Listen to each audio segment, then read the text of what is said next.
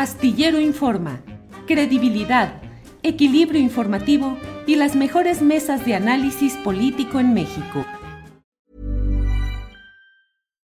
Millions of people have lost weight with personalized plans from Noom, like Evan, who can't stand salads and still lost 50 pounds.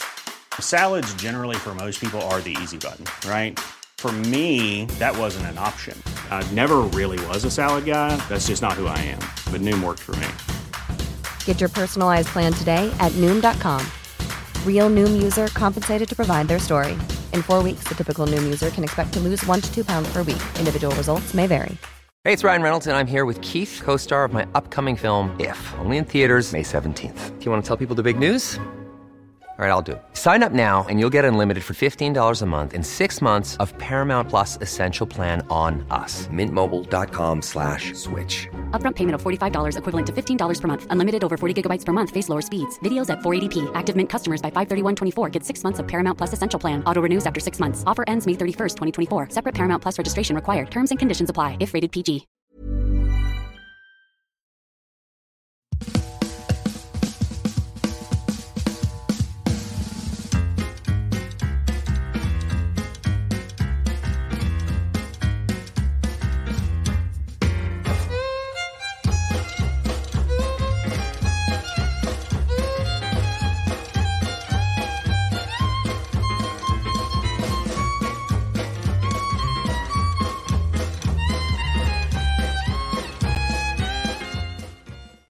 Astillero Informa, Astillero Informa correspondiente a este lunes 18 de septiembre de 2023.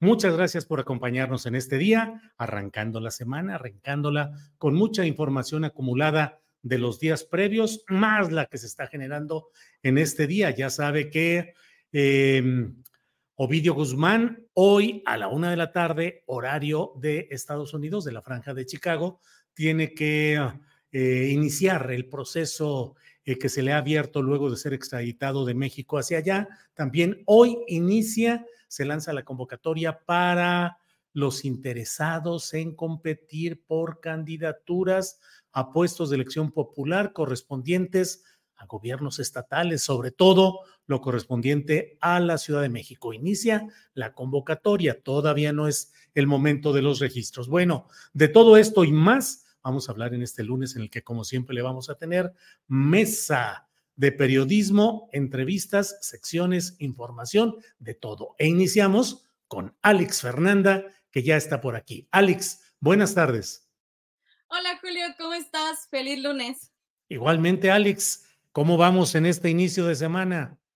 Julio, pues hoy quiero empezar con una muy buena noticia. La gimnasta Alexa Moreno consiguió la medalla de oro en la prueba salto de Copa del Mundo Gimnasta Artística que se realizó en Francia. Por otra parte, también obtuvo la medalla de bronce en la prueba de piso.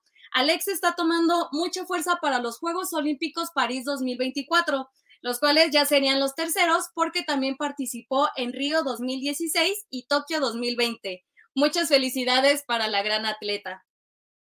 Por otra parte, Mauricio, Mauricio Tabe, alcalde de la Miguel Hidalgo, compartió un video a través de sus redes sociales donde señala que Morena está inventando las acusaciones sobre la casa de Xochil Gálvez, esto para seguir atacándola. Vamos a ver el video. Casa de Xochil Gálvez, el cuento que se inventó recientemente Morena para seguir atacándola. Hay que recordar que esa casa se construyó y se vendió durante la administración anterior de Morena.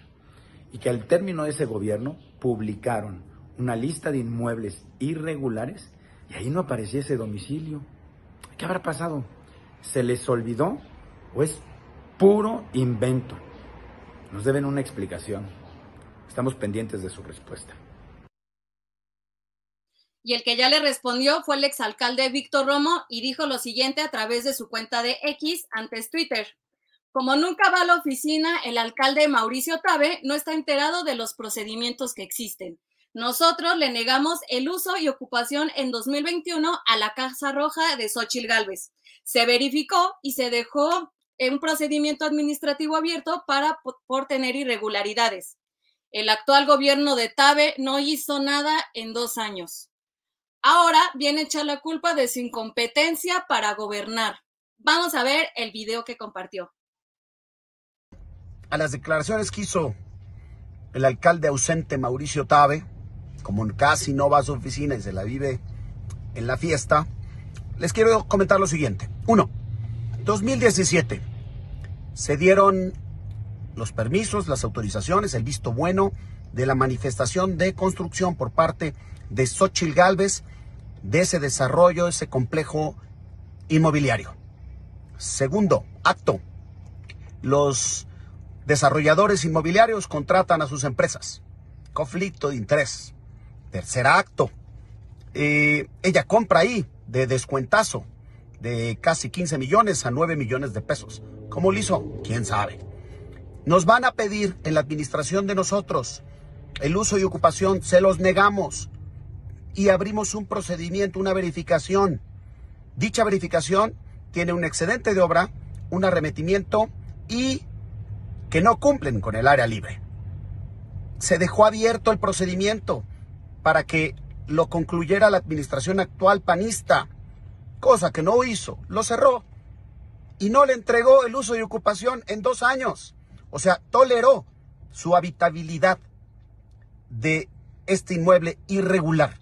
Y obviamente lo toleró pues, porque es su comadre, Xochitl Galvez, porque es su compadre panista, Mauricio Tabe.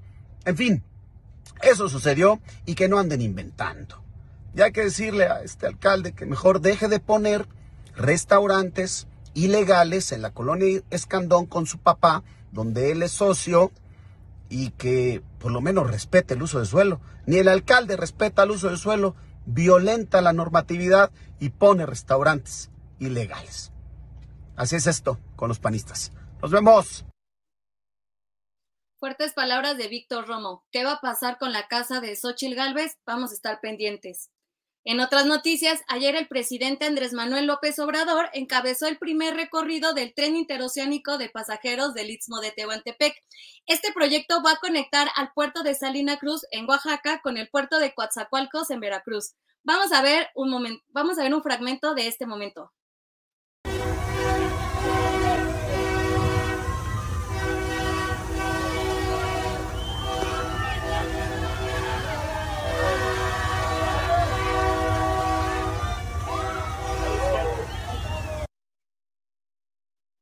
Y el mandatario fue acompañado por el titular de Marina, los gobernadores de Veracruz y de Oaxaca y funcionarios de su gabinete. En redes sociales, Salomón Jara compartió fotos de este momento y lo calificó como un hecho histórico. Pasando a otras noticias, la familia del Chapo Guzmán sigue dando de qué hablar después de que el gobierno de Estados Unidos confirmara que Ovidio Guzmán, conocido como el ratón, fuera extraditado, un exagente de la DEA de nombre Derek Mant compartió la siguiente foto y el texto. Por favor, ponemos el tweet. Y aquí podemos leer. Ovidio Guzmán, bienvenido a América y disfruta del reencuentro familiar con tu padre el Chapo en prisión máxima federal.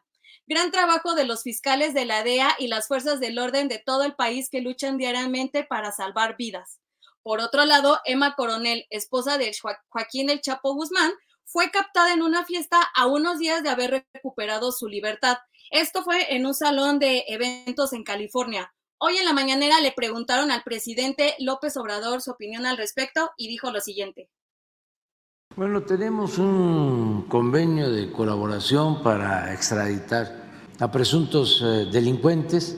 En este caso no hubo, según entiendo, ninguna solicitud de amparo y se procedió a llevar a cabo la extradición.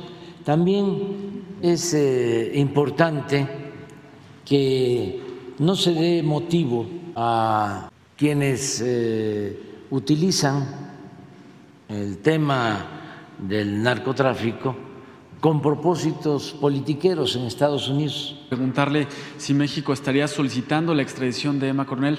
Sé que es un tema de la Fiscalía. Si hay eh, algo que se deba de juzgar en México, en este caso, corresponde a la Fiscalía General de la República hacerlo. Un tema fuerte, toda la información puntual la pueden encontrar en juliastillero.com. Por otra parte, el presidente Andrés Manuel López Obrador señaló hoy en la mañanera que la Fiscalía General de la República tiene todas las grabaciones de Guerreros Unidos respecto a la desaparición de los 43 normalistas de Ayotzinapa. Afirmó que buscará que se hagan públicas y dijo que va a sostener una reunión con los padres en los próximos días. Vamos a escuchar. Ya tenemos todas las grabaciones y están en manos de la Fiscalía, que está haciendo la investigación sobre la desaparición de los jóvenes de Ayotzinapa. Incluso, eh, con fundamento a esas grabaciones, ya se han ordenado detenciones, mm, hay órdenes de aprehensión.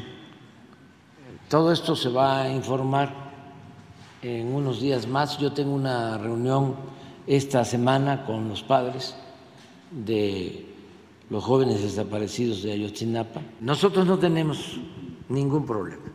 Yo eh, soy partidario de la transparencia. No me gusta que se utilice el debido proceso como debido pretexto eh, para no dar información, para ocultar información. Nada más hay que recordar que este fin de semana fue reportado que Mario González, un padre de un estudiante desaparecido, fue detenido arbitrariamente por policías de Tixla y, llevado, y liberado horas más tarde. El Centro de Derechos Humanos de la montaña de Tlachitoyan denunció que la policía municipal le iba a poner una infracción actuaron con violencia y se lo llevaron. Repito, fue liberado horas más tarde. Vamos a estar pendientes a ver qué pasa en esta reunión. Julio, regresamos contigo. Muy bien, gracias Alex Fernanda. Seguimos adelante en este lunes 18. Gracias. Gracias, Julio. Hasta luego, gracias. Bueno, es eh, la una de la tarde con 12 minutos. Eh, ahorita que escuchaba acerca de la campeona en cuestión de gimnasia, eh, recuerdo también que en Las Vegas se celebró una noche de artes marciales y dos, una mexicana eh, ah, ganó, eh, confirmó su corona eh, en este terreno, Alexa Grasso, peleadora de artes marciales mixtas, que conservó su corona y también participó y también triunfó Tracy Cortés, de origen mexicano, pero residente o nacida en Estados Unidos, que, bueno, dieron el toque mexicano en esta ocasión en la que se celebró una serie de peleas en Las Vegas para celebrar el Día de la Independencia de México. Bueno, déjeme ir comentándole otros temas eh, em, inmediatos de información. Eh, Ovidio Guzmán se declara no culpable de los cargos que se le están haciendo en la corte en Chicago. Se declara inocente de narcotráfico, de lavado de dinero. Mm, ya iremos viendo cuál es el curso de este juicio que se espera que dé, como otros anteriores, muchas luces acerca de esas relaciones entre mm, el crimen organizado, políticos, empresarios, de todo puede salir ahí. Mientras tanto, la secretaria de Relaciones Exteriores de México, Alicia Bárcena, ha hablado en una sesión en la cumbre de los Objetivos de Desarrollo Sostenible de Naciones Unidas y ahí ha reiterado la frase distintiva del gobierno del presidente López Obrador. Primero, los pobres. Todo esto va sucediendo en un día agitado en el cual está pendiente saber cuál es el camino exacto que va a, ir recorriendo la Comisión Nacional de Honestidad y Justicia de Morena, dado que aun cuando ya dio a conocer el modelo mediante el cual van a ajustar su actividad, pues la verdad es que aún no se sabe ni siquiera si es que ya aceptaron y declararon procedente la queja que presentó Marcelo Ebrard. Marcelo Ebrard, que por cierto, pues está silencioso en política, a veces los silencios significan o que no se está en el mejor posicionamiento político del momento y es preferible guardar silencio o bien que se está en espera de resoluciones y en ese eh, paréntesis que se abra siempre hay la posibilidad de dar a conocer de puntos de vista entre las partes contendientes y eventualmente llegar a algún tipo de negociaciones. Bueno, estamos listos ya para nuestra siguiente, eh, para nuestra primera entrevista de este lunes, nuestra primera entrevista de esta semana, y es ni más ni menos que con Luis Hernández Navarro. Luis Hernández Navarro es coordinador de opinión en la jornada, escritor y periodista. Luis, buenas tardes. Eh, buenas tardes, Julio. Muchas gracias por tu invitación. ¿No, se oye bien? ¿No se oye bien? Sí, sí, sí, sí, sí, sí. ¿No se oye sí, bien? se oye bien, se oye. Sí, se escucha bien, Luis. Ah. ¿Tú me escuchas a mí? ¿Tú me escuchas a mí, Luis? Perfecto, muchas gracias. Yo perfectamente. ¿Tú me escuchas a sí. Ah, tú también. muy bien, perfectamente. Luis, sí, sí, ¿qué sí, está pasando? Sí, sí, sí, sí, te escucho. Bien. Luis, ¿qué está pasando en Chiapas? He leído varios tweets tuyos señalando dentro de pues eh, una constante información que das acerca de lo que está sucediendo en Chiapas, em, sucesos muy preocupantes, pero ¿qué está pasando? ¿Qué sucede? ¿Qué está pasando allá, Luis Hernández Navarro? Bueno, yo lo que creo, eh, Julio, es que estamos ante una espiral de, violencia. Es nueva, eh, tiene muchos años, se eh, comenzó a exacerbar a raíz de la llegada de Rutilio Escandón a la gobernatura del estado. En el año de 2019, eh, nada más entrar él, fue asesinado el dirigente campesino Noé Jiménez Pablo en Amatán y el defensor de derechos humanos Sinar Corso en Arriaga sin que haya eh, castigos a los responsables. Se han eh, perpetrado más de 110 ataques en contra de bases de apoyo zapatista, muchas de ellas a manos del grupo paramilitar Orcao en eh, el municipio de Ocosingo. Pero conforme pasa el tiempo, esta espiral de violencia se ha ido incrementando cada vez más. Y hay un punto de quiebre, me parece muy claramente eh, establecido, eh, que arranca eh, en el Día de los Inocentes de 2020, cuando en el municipio de Frontera Comalapa, que hoy es uno de los epicentros de esta violencia, es asesinado un narcotraficante, José Francisco Ruiz Montejo, al que llamaban el Pony, eh, con tres guardaespaldas. Y eh, crece aún más cuando en julio de 2021 eh, el hijo del famoso Gil, el JR que le llamaban, el operador de Sinaloa, es asesinado allí en, Tuxtla Gutiérrez. Y entonces hemos venido viendo cómo la disputa por Chiapas por parte del cártel de Jalisco Nueva Generación y eh, eh, el Pacífico se ha venido exacerbando. Eh, la emergencia de cárteles específicamente indígenas como el de San Juan Chamula, junto con la violencia histórica provocada por el paramilitarismo en, la región. Esto me parece que ya llegó a, niveles inauditos, ¿no? En octubre de 2022 hubo una batalla campal en Jiquipilas, eh, en donde opera un personaje conocido como Juan Manuel Valdovinos, que llaman el Señor de los Caballos, identificado como el jefe del cártel Jalisco Nueva Generación. Eh, y esto se exacerbó aún más este, eh, en los eh, de, lo que fue eh, pues la batalla campal prácticamente en frontera con Malapa, cuyas consecuencias estamos viviendo ahora, ¿no? hemos visto cómo además en esta región, frontera con Malapa, Chicomucelo, Trinitaria, etcétera, etcétera, se señala muy claramente por sectores de la población a mandos del ejército como directamente involucrados en el avance del cártel Jalisco Nueva Generación. Pero esto es uno de los epicentros nada más, ¿no? Eh, tenemos lo que sucede eh, muy claramente en la comunidad lacandona en, en, Chiapas, una extensión de más de 600 mil kilómetros cuadrados, eh, que ha tenido históricamente conflictos agrarios, no es la zona propiamente de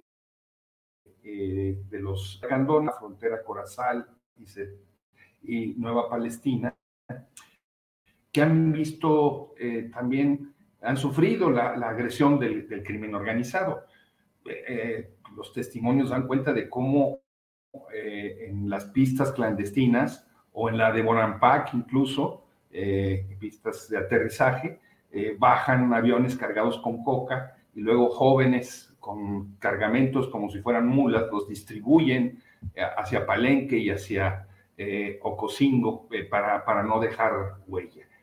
Y esto se ha exacerbado en la, Candona muchísimo eh, por eh, las agresiones de Jalisco Nueva Generación, las agresiones de un cártel o de una brigada ligada al cártel del Pacífico que se hace llamar en mayo Zambada, ¿no? Eh, que ha aterrorizado a la población, todo tipo de barbaridades, eh, a un chofer que transportaba un cargamento de azúcar que no quiso pagar derecho de un arma, puso contacte que decía eh, CJNG, ¿no? y todo esto en medio, en el caso específico de la comunidad lacandona, de un eh, una labor muy interesante de reconciliación que las antiguas autoridades de la comunidad, la Candones ellos, trataron de hacer para resolver los conflictos con los 52 ejidos que los rodean, ¿no? Eh, realizando acuerdos entre cada uno de ellos, esperando a que se decrete, ¿no? Un nuevo decreto de reordenamiento territorial que no llega y que conforme no llega, este, exacerba aún más las condiciones. Pero podemos seguir hablando más. Sí. Pero en el fondo, Luis, ¿qué está pasando? ¿Un reacomodo político? ¿Las tentaciones electorales? De violencia. En Panteló, por ejemplo, en, eh, eh, se han encontrado en el Suchiate, ¿no? Este, eh, las fotos de la prensa local y de las redes locales son de horror, ¿no? Este, personajes descuartizados cabezas, eh, etcétera, etcétera. Eso es Chiapas hoy, es un, una, eh, un territorio en disputa entre cárteles, pero donde hay, actúan nuevos actores ligados a la violencia que no tienen que ver solamente con el, con el narco y que tienen que ver también con este proceso de agredir a los defensores de derechos humanos, a los grupos campesinos en resistencia y por supuesto al zapatismo. Sí, Luis, eh, todo el recuento que nos haces favor de dar en términos dolorosos de todo lo que está sucediendo por allá, eh, desemboca en ese tema que es qué es lo que está pasando, debilidad, incapacidad del gobierno estatal de Rutilio, eh, el gobernador de Chiapas, los tiempos electorales que hacen que haya nuevas ambiciones y tentaciones, eh, la continuidad de un proyecto que trata de desestabilizar o agredir al zapatismo en aquella región. ¿Qué es lo que estamos viviendo por allá en términos de esa profundidad política que nos planteas, Luis?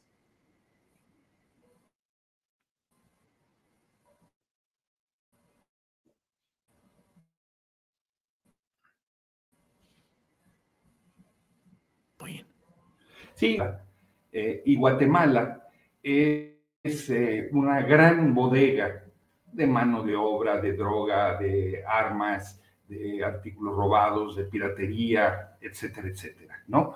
Eh, esto tiene que pasar a territorio mexicano y la vía para que pase es precisamente el Estado. Encontramos esta eh, vinculación, este estrecha relacionamiento eh, con eh, delincuentes comunes, cárteles del, crímenes, del crimen organizado que han subrogado sus servicios, políticos, este, policías, este, Guardia Nacional, militares, es imposible pensar que los miles de migrantes que pasan por la frontera guatemalteca hacia Estados Unidos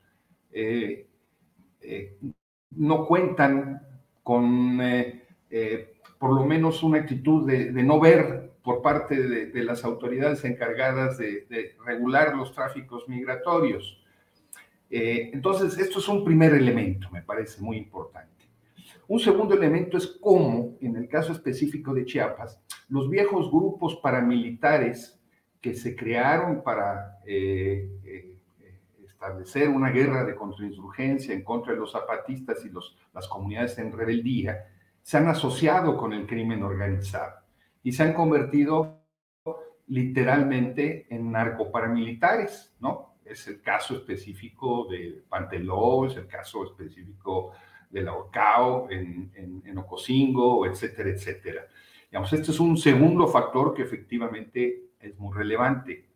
Eh, un eh, eh, tercer factor tiene que ver, me parece, específicamente con pues la guerra de los cárteles por ese territorio, por los jóvenes que hay en ese territorio, porque ellos utilizan a esos jóvenes para, para reclutarlos para, sus fuerzas, para impulsar el narcomenudeo. Es impresionante, Julio, cómo en Chiapas se ha expandido el culto a la Santísima Muerte, a Malverde, este, eh, eh, de la mano, digamos, eh, de una innumerable cantidad de denominaciones religiosas, muchas de ellas de corte pentecostal, ¿no? que son verdaderos negocios familiares, ¿no? Son pequeñas, pequeños templos que atiende un, pastor que tiene un negocio que luego le cambia este, la iglesia del hijo mayor al hijo menor para que también puede hacer su dinerito el, hijo menor, ¿no? Eh, ese es, eh, y finalmente tenemos eh, pues la anunciada sucesión gubernamental, ¿no? en donde hay una enorme disputa entre el grupo Tabasco, que vio cómo sus expectativas de ganar la presidencia de la República o, de encabezar el comité de transformación de la cuarta transformación, como se llame ahora, este, fue descalabrado. Ellos tienen en, Chiapas un, territorio, hacen negocios al amparo del gobierno de Rutilio Escandón enormes. Vimos cómo eh, o, lo bajaron a Zoé Robledo de eh, las aspiraciones a la, a la gubernatura, pero él tiene una estructura muy poderosa eh, dentro del Estado. Y vemos entonces cómo surgen todo tipo de ambiciones de, nuevos actores, mujeres, ¿no? Este, como doña Manuela, la prima del presidente, que se presentó o es diputada sin ser indígena, con una curul que le toca a los indígenas. vemos las, las aspiraciones eh, de, de, Sacil, ¿no? muy, cercana a ella, a, Claudia Sheinbaum, eh, que eh, viene de una familia de transportistas, gángsters, extorsionadores que llegaron e hicieron su negocio en el 94 al calor del conflicto con la Unión Nacional del Lombardista. vemos que ya se bajó la enorme ambición entre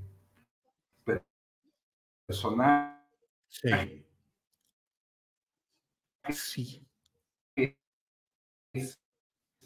y grupos eh, por no existe. Claro. Luis, pues eh, te agradecemos mucho esta posibilidad de platicar. Por desgracia, la conexión de Internet ha sido muy irregular. Ha habido mucho, muchos espacios eh, en los que no ha habido continuidad, pero tendremos ocasión de hablar con más amplitud de estos temas. Luis, por lo pronto te agradezco mucho esta posibilidad de platicar. Gracias. Muchísimas gracias, Julio, a ti y a tu, a tu. Hasta la próxima. Al contrario. Gracias, hasta la próxima. Bien, pues hemos querido asomarnos a lo que sucede en Chiapas, donde usted sabe que hay una guerra política fuerte, ya la describió Luis Hernández Navarro, que es un excelente analista, un periodista con toda, eh, en toda forma, coordinador de opinión en el diario La Jornada. Eh, y bueno, pues tenemos esa, esa, esa circunstancia. Y el rol de la un llamado zapatismo en ese territorio, dice José Luis Aparicio Hernández, pues hubiéramos querido ahondar más, esa era la idea, pero la verdad es que era difícil. Eh, mm, la comunicación tenía ese retraso en, en, el tiempo que hacía que no, no pudiéramos tener muy, muy claro lo que yo preguntaba y lo que respondía el propio Luis, cuyas palabras merecen que volvamos a tener otra oportunidad luego de platicar con él. Mientras tanto, bueno, usted ya sabe, aquí está todo. Eh, me fue difícil poner atención en la entrevista, dice Rodolfo Salas Olac. Pues sí, así es. Saludos, señor Luis Hernández Navarro, dice Carolina Oropesa. Así es. Um, el EZLN ya se pronunció en contra de este gobierno, simplemente dice Rayo McQueen. Eh, pues sí, el Checo Brown dice, se me hace que le están aplicando el Pegasus a don Luis, a don Luis Hernández Navarro. Bueno, bueno, eh, Julio no le saque broma, dice Fernando Rosales Jiménez. No, ya le estaba sacando yo de verdad. Bueno, déjeme ir viendo qué es lo que tenemos enseguida.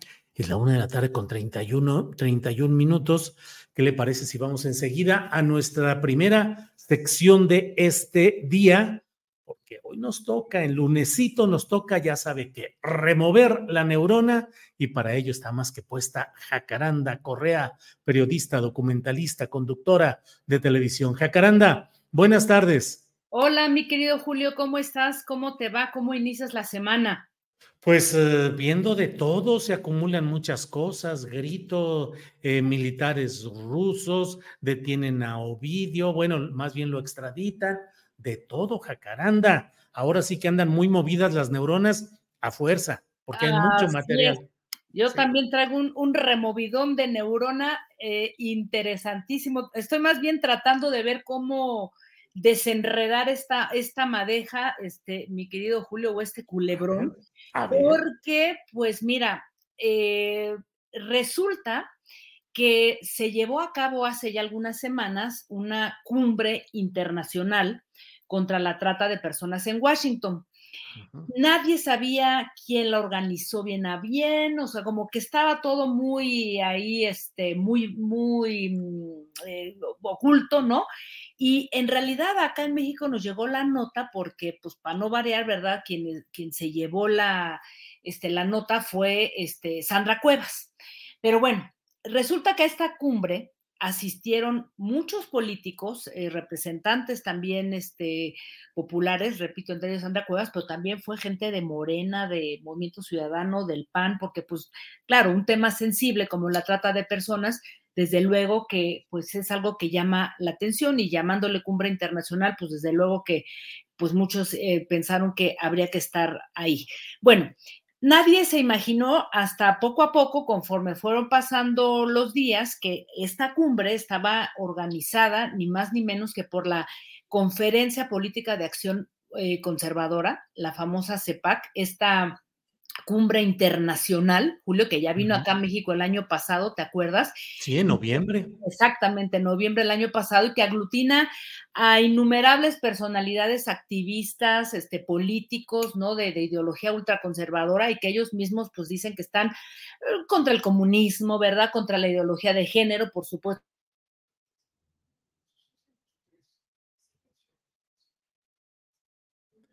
Bueno, pues seguimos con los problemas de origen desde sí, los lugares. Eh, Santa... Se interrumpió Jacaranda como 60 Ahí. segundos. Ah, bueno, sí. se decía que la nota fue Sandra Cuevas, ¿no? Uh -huh.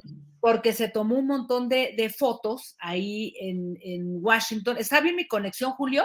Sí, sí, sí, solo se, se suspendió este ratito, pero todo se escucha bien y se ve bien. De acuerdo.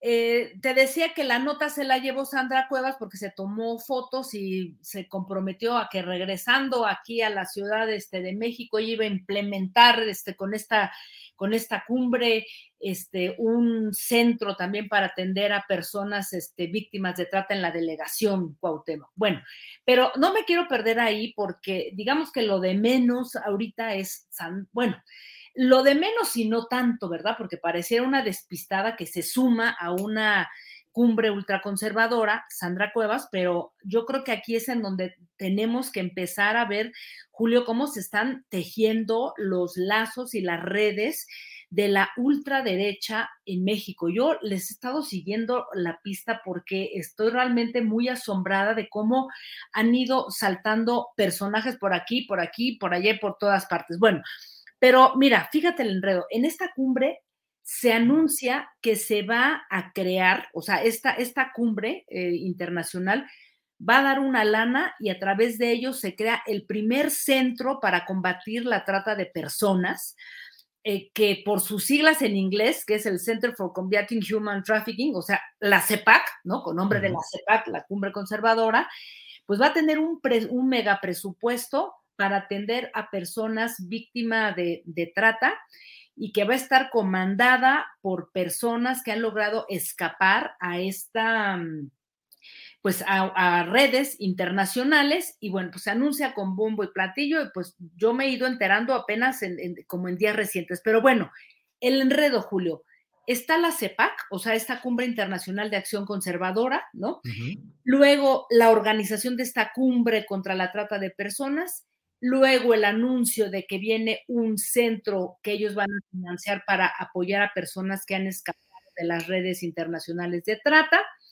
Y durante este magno evento, la difusión con bombo y platillo, la proyección de esta polémica película que yo no he visto, debo de decirlo, Sonidos de la Libertad, está producida y actuada, entre otros, por el ultraderechista Eduardo Verástegui, y no podemos olvidar, Julio, aquí viene también esto interesante, que dentro de esta, digamos que esta cumbre, toda, toda esta ideología conservadora se le ha vinculado a estas teorías conspiranoicas QAnon, ¿no? Que, que insisten en que hay toda una élite progresista que alimenta desde Estados Unidos una siniestra organización global de tráfico sexual de menores, ¿no? Una teoría que según lo ha dicho el, uno de los actores que también participa en esta película que se difundió con bombo y platillo en esta, en esta cumbre, este hombre Jim eh, Caviezel, que, es un, un, tipo ultracatólico y que él mismo en varias entrevistas eh, ha sostenido que ciertamente, él, dice, fíjate lo interesante, que hay, un, hay una camarilla de políticos que están encabezados por Hillary Clinton y por algunos actores como Tom Hanks, que secuestran a niños para torturarlos en rituales satánicos y les extraen una sangre que se llama el adrenocromo, una sustancia, dice este, este actor de la película producida por, por este Eduardo Verástegui, que es un compuesto químico, esa sangre que le chupan los progresistas, los, este, los demócratas estadounidenses a los niños y que es más potente que la heroína. Y mira, Julio, nos puede dar risa, ¿no? Porque realmente es, es, es de risa loca todo, toda esta ideología conspiranoica que, que se promueven en estos grupos ultraconservadores. Pero aquí creo que lo interesante, Julio, es que todo esto está también vinculado con esta nueva campaña a la que se ha sumado Donald Trump, ¿no? De hecho, eh, mientras un poco antes, durante el momento en el que se estaba llevando la cumbre, él anunció que iba a hacer una proyección privada en su club de golf, ¿no? Y pues eh, celebraba esta película de eh, Sonidos de la Libertad, este también, de que era una gran, gran película. Eh, y se le ha cuestionado justamente porque dicen que hace una apología de estas teorías conspiranoicas. El cuento, mi querido Julio, es que desenredar esta madeja me parece muy interesante porque imagínate formar un centro contra la trata, que me parece una acción loable, pero ¿Cuáles van a ser los fines? ¿Qué está detrás de ese centro al que se han sumado millones de, dólares y muchísimas personalidades? ¿Qué hay detrás de todo este pensamiento ultraderechista, ultraconservador, que además jala, este, sin duda, a, esta, mm, eh, digamos que a, todo esto que ha empezado Donald Trump a hacer para volver a postularse como presidente. Entonces, creo, este, ah, ¿y qué hay además, mi querido Julio, en este abrazo, pues, del diablo, no del diablo, entre Salinas Pliego y Eduardo Verástegui llamándole mi amigo y diciendo que lo va a impulsar y celebrando esta película? Así es que, mi querido Julio, creo que este entramado de, redes del pensamiento ultraderechista y conservador en el, en el mundo y, lo que nos toca aquí en México, creo que es muy interesante y pues sí, peligroso y difícil todo lo que vamos a vivir eh, en los próximos años y no hay que desdeñar, Julio, lo que desde ahí podría pasar. ¿Cómo ves? Bueno, pues efectivamente creo que son muchos los ingredientes de este rompecabezas. Ahí sí es movedero de neuronas, pero en diferentes tonos y ritmos y con diferentes instrumentos musicales, porque son muchas las eh, relaciones que se están tejiendo en estos intereses de la derecha y la ultraderecha, el trumpismo estadounidense, el boxismo español, los grupos eh, de ultraderecha de Latinoamérica que tienen los ojos puestos en México con la candidatura de Eduardo Verástegui. Pero mira lo que son las cosas, Jacaranda. Hoy hay esta, ha colocado en Twitter, bueno, ahora X, Will Sommer, que es em, eh, reportero para asuntos de, eh, de, Internet del Washington Post, ha puesto este, este, este post en el cual él habla de cómo el héroe de la película Sound of Freedom, eh, Tim Ballard, aparentemente presionó a mujeres para bañarse con él y para compartir la cama, aparentemente para engañar a los traficantes humanos. Em, todo esto para salvar niños. Y esto se ha publicado en la revista En Vice está en esta publicación que tiene hoy su nota que dice, la salida de Tim Ballard de la operación Ferrocarril Subterráneo siguió a una investigación de conducta sexual inapropiada. Em, fuentes familiarizadas con la situación dijeron que el autoproclamado activista contra la esclavitud, que parece estar preparándose para una candidatura al Senado, invitó a mujeres a actuar como su esposa, entre comillas, en misiones encubiertas en el extranjero destinadas a rescatar a víctimas del tráfico sexual. Luego, supuestamente obligaría a esas mujeres a compartir la cama o ducharse juntas, alegando que era necesario engañar a los traficantes. ¿Cómo ves, Jacaranda? Entiendo que eh, ese, eh, o sea, la película está basada en la historia de Tim Ballard, ¿no? o sea, está, basada en este exagente de seguridad este, nacional. Repito, yo no he visto la película, pero he leído varias críticas y entiendo que está basada en, en, la vida de este, de este personaje, ¿no? Al que le trata como un gran héroe, ¿no? Este, y... Lo interpreta Jim Caviezel que es el personaje. Que es el que te digo que tiene todo este pensamiento ultraconservador y que de alguna manera propaga las teorías conspiranoicas de, de QAnon, ¿no? No sé, Julio, creo que eh, por eso yo te decía, apenas hay que empezar a este, desenmarañar la, la, la madeja, porque esto que acaba de salir ahora, pues sin duda va a volver a poner en el ojo del huracán a esta película que además ha recabado millones de pesos. Creo que después de esta película de feminismo blanco Barbie, aunque me critiquen, no me importa, pero ha recabado millones de, pesos también en la, en la taquilla, o sea, hay que ver qué, qué pasa después de, esto de, pues que se está ahí compartiendo lo de, lo de Tim Ballard, este, mi querido Julio. No lo he leído, ¿eh? pero voy a echarle un vistazo, prometo ver la película y a partir de ahí, pues seguimos este, platicando y no hay que, de verdad este, que quitarle el ojo de todo esto que está ocurriendo. Yo estoy impactada con todo este pensamiento ultraderechoso y ya, este, pues sí, da risa, pero qué peligro con este empresario Salinas Pliego, que pues baila al, ton, al ton que le, al son que le toque, en verdad, y de acuerdo a sus intereses, pero vaya que ahí ya la derecha encontró un aparato mediático donde reproducirse, mi querido Julio.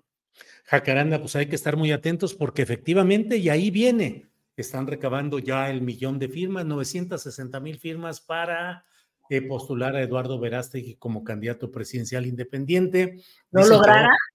Yo creo que sí, porque tiene toda la base social de la derecha clerical, Jacaranda, todas las organizaciones de la Iglesia Católica, las que no vemos y no conocemos, pero están ahí presentes y actúan, organizaciones de padres de familia, cofradías, todo ello es un movimiento que está muy activo. Yo creo que sí, yo creo que sí lo va a conseguir y que tiene todo el apoyo económico y político de estos grupos de extrema derecha. Así es que, pues estaremos atentos, Jacaranda Correa, a ver qué más va sucediendo. Si unos diputaditos ahí de ultraderecha en el Congreso, senadores, ya me lo quiero imaginar, mi querido Julio, por eso hay que estar a las vivas.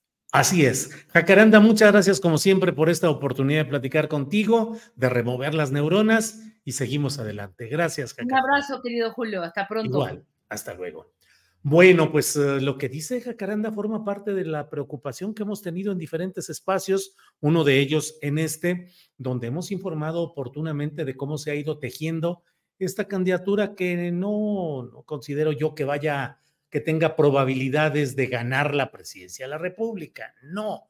Pero en política todo el que se mete, apuesta, se mueve, junta fuerza y presiona, algo consigue. Y yo creo que en el escenario político nacional vamos a tener ya la presencia de grupos de ultraderecha que hasta ahora se habían mantenido pues una ultraderecha, decían a veces rural, en lo que fue la, lo que es todavía la Unión Nacional Sinarquista, que tuvo su partido, el Partido Demócrata Mexicano, que le decían el Partido del Gallito, que era como una derecha eh, de origen directamente cristero, más rural, con menos elaboración teórica que el Partido Acción Nacional, que era de abogados de empresa, de representantes empresariales, y luego cuando se vino toda aquella oleada llamada Los Bárbaros del Norte, en la que entraron empresarios como Manuel Cloutier, Francisco Terrazas, em, Ernesto Rufo, pues cambió el escenario del propio Partido Acción Nacional,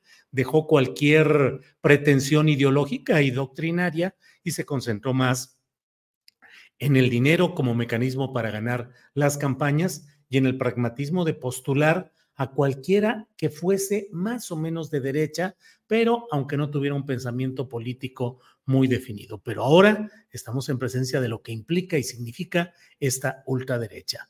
Bueno, hay muchos uh, mensajes que agradezco. Irma Aurora dice, don Julio, en Comitán vive en mi familia y apenas fui, ya no es posible salir a pasear, estamos atemorizados. El presidente municipal, dicen, está con el narco. Pues sí, Cesare Mat, por ahí anda una foto donde Verástegui en el Vaticano besando la mano del Papa, protector de pedófilos, y a un lado, como testigo y seguramente promotor de esa visita, pues ni más ni menos que Marcial Maciel, el mero, mero líder de este tipo de hechos.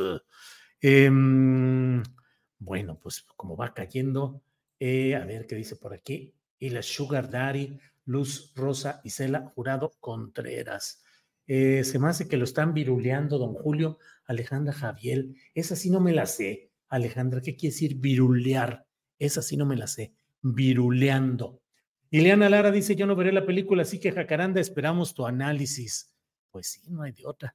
Verástegui, su fascismo tradicional, dice Isolda Emil. Em, vean la película, pero busquen en la piratería, no sabemos a dónde van esos fondos. Verástegui a poco no sabe de los zapatos rojo dice Pepe Hernández Hernández. Bueno, pues muchas gracias por toda esta estos comentarios, muchos que están por aquí, pero mire, ya es hora, es la una de la tarde con 49 minutos y vamos con Claudia Villegas, periodista, profesora de periodismo, directora de la revista Fortuna, que ya está aquí con nosotros. Claudia, buenas tardes. Buenas tardes, Julio, qué gusto saludarte, saludar a toda tu audiencia me da muchísimo gusto, Julio. Gracias, Claudia. La política anda movidísima, Claudia, hirviente, calientita, candente. pero en la economía no hay tantos servores explícitos, pero vaya que también hay mucho movimiento y muchas cosas interesantes. ¿De qué nos vas a hablar hoy, Claudia? Gracias, Julio. Pues fíjate que en la economía, a propósito de que antes del primero de enero tenemos que contar con un presupuesto de egresos de la federación listo, consensuado, negociado, que sea el mejor para la economía, Julio. Fíjate que me puse a revisar esta entrevista que tuvimos con el subsecretario de Hacienda, Gabriel Llorio, en donde un mes antes, hace un mes, fue nuestra tercera entrevista, nos pusimos a analizar qué estaba pasando con la sustentabilidad, sostenibilidad de este modelo que hasta hace un mes no sabíamos que íbamos a traer esta propuesta de un déficit histórico de más de 4% que para los críticos del gobierno en materia de economía, pues ha sido bastante complicado entender cómo es que ahora se propone un déficit. Y me tomé el atrevimiento, Julio, de pedir a tu equipo que nos reservara un par de segundos, bueno, unos 10 segundos, 20 segundos, de lo que fue un cachito de esa entrevista con Gabriel Llorio que si quieres la vemos para iniciar el tema de hoy. Adelante. Durante muchos años, eh, como tú lo mencionas y lo puntualizas bien, eh, se hablaba de que no había un mercado interno en México y por lo tanto teníamos que depender en mayor medida del mercado externo y por lo tanto teníamos que tener toda esta red de tratados de libre comercio, ¿no? Para que nos permitieran blindar el motor externo de la, de la economía. Hay que recordar también que en, en eventos eh, de crisis anteriores, como el 2009, el 1995, el, el, peso usualmente se devaluaba de manera acelerada o se depreciaba una vez que teníamos el impacto de un choque eh, como una crisis, como la crisis financiera del 2009, que fue una crisis externa. Cuando se deprecia el tipo de cambio, lo que genera es mayor competitividad en nuestras exportaciones y por eso seguía todavía acentuándose más esta dependencia al sector externo. Otras economías menos abiertas al, mundo en términos comerciales, como por ejemplo Estados Unidos, dependen en gran medida de su consumo interno. La primera economía, la economía más grande de América Latina como Brasil, también depende en gran medida de un, gran mercado interno que tienen eh, los brasileños. Y, creo que eso era lo que estaba haciendo falta en México. La pregunta es cómo puedes desarrollar un mercado interno y el enfoque usualmente era crezcamos, eh, al crecer habrá mayores este, ingresos en las familias y por lo tanto tendríamos un mayor consumo en el tiempo. Y esta tesis o este supuesto ha fallado continuamente. Entonces, yo sí creo que intentar lo mismo que no, has, que no ha tenido resultados, pues era, pues tal vez no, no era por ahí. Eh, ahora, hay un tema de, justicia y de economía social, como de hecho se llama tu programa, ¿no? Eh, a la hora de tener mayor consumo interno, sobre todo eh, distribuido a lo largo de los deciles a los distintos niveles salariales de las familias, lo que se empieza a generar también es un estado de bienestar, acceso a servicios de salud, acceso a servicios de educación, acceso a servicios básicos, pero también que las familias puedan satisfacer las necesidades de consumo, las necesidades de alimentación, las necesidades de acceso energético, también para poder desarrollar sus, sus, eh, sus carreras profesionales o sus labores este, económicas. Eh, y esa es la importancia también de por qué en la búsqueda de un estado de bienestar es importante que el consumo interno se mantenga fuerte y las familias puedan eh, asegurar que, pueden satisfacer estas, estas necesidades. Yo sí creo que en la medida en la que continúe el modelo fortaleciendo el consumo interno, tendremos una sociedad más equitativa, eh, tendremos también mayor consumo y mayor crecimiento, porque vamos a ir disminuyendo la, la, dependencia hacia choques externos y vamos a depender más bien de nuestra economía, de una economía interna que estamos construyendo nosotros. Julio, pues interesante lo que nos adelantó el subsecretario Gabriel Llorio, porque esto me lleva a comentar en los próximos minutos que tengo el gusto de platicar con ustedes, que tenemos dos modelos económico, eh, económicos en pugna.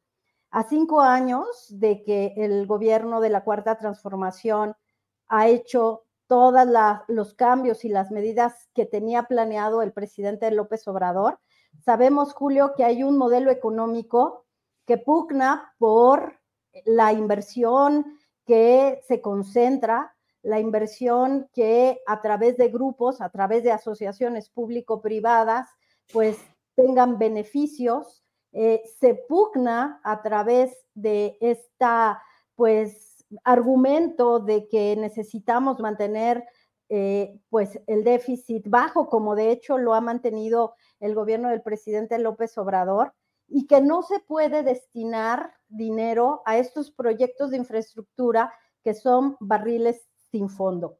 El otro modelo que dice, bueno, el déficit depende de en qué se invierta, Julio, y este déficit eh, que se va a impulsar, pues para llegar a niveles inferiores al 4%, va a ser un déficit que se va a destinar a proyectos de infraestructura en los estados que se demostró crecen con esta inversión. Entonces, el nombre del juego se llama equidad, igualdad, se busca equidad, déjame corregir, equidad.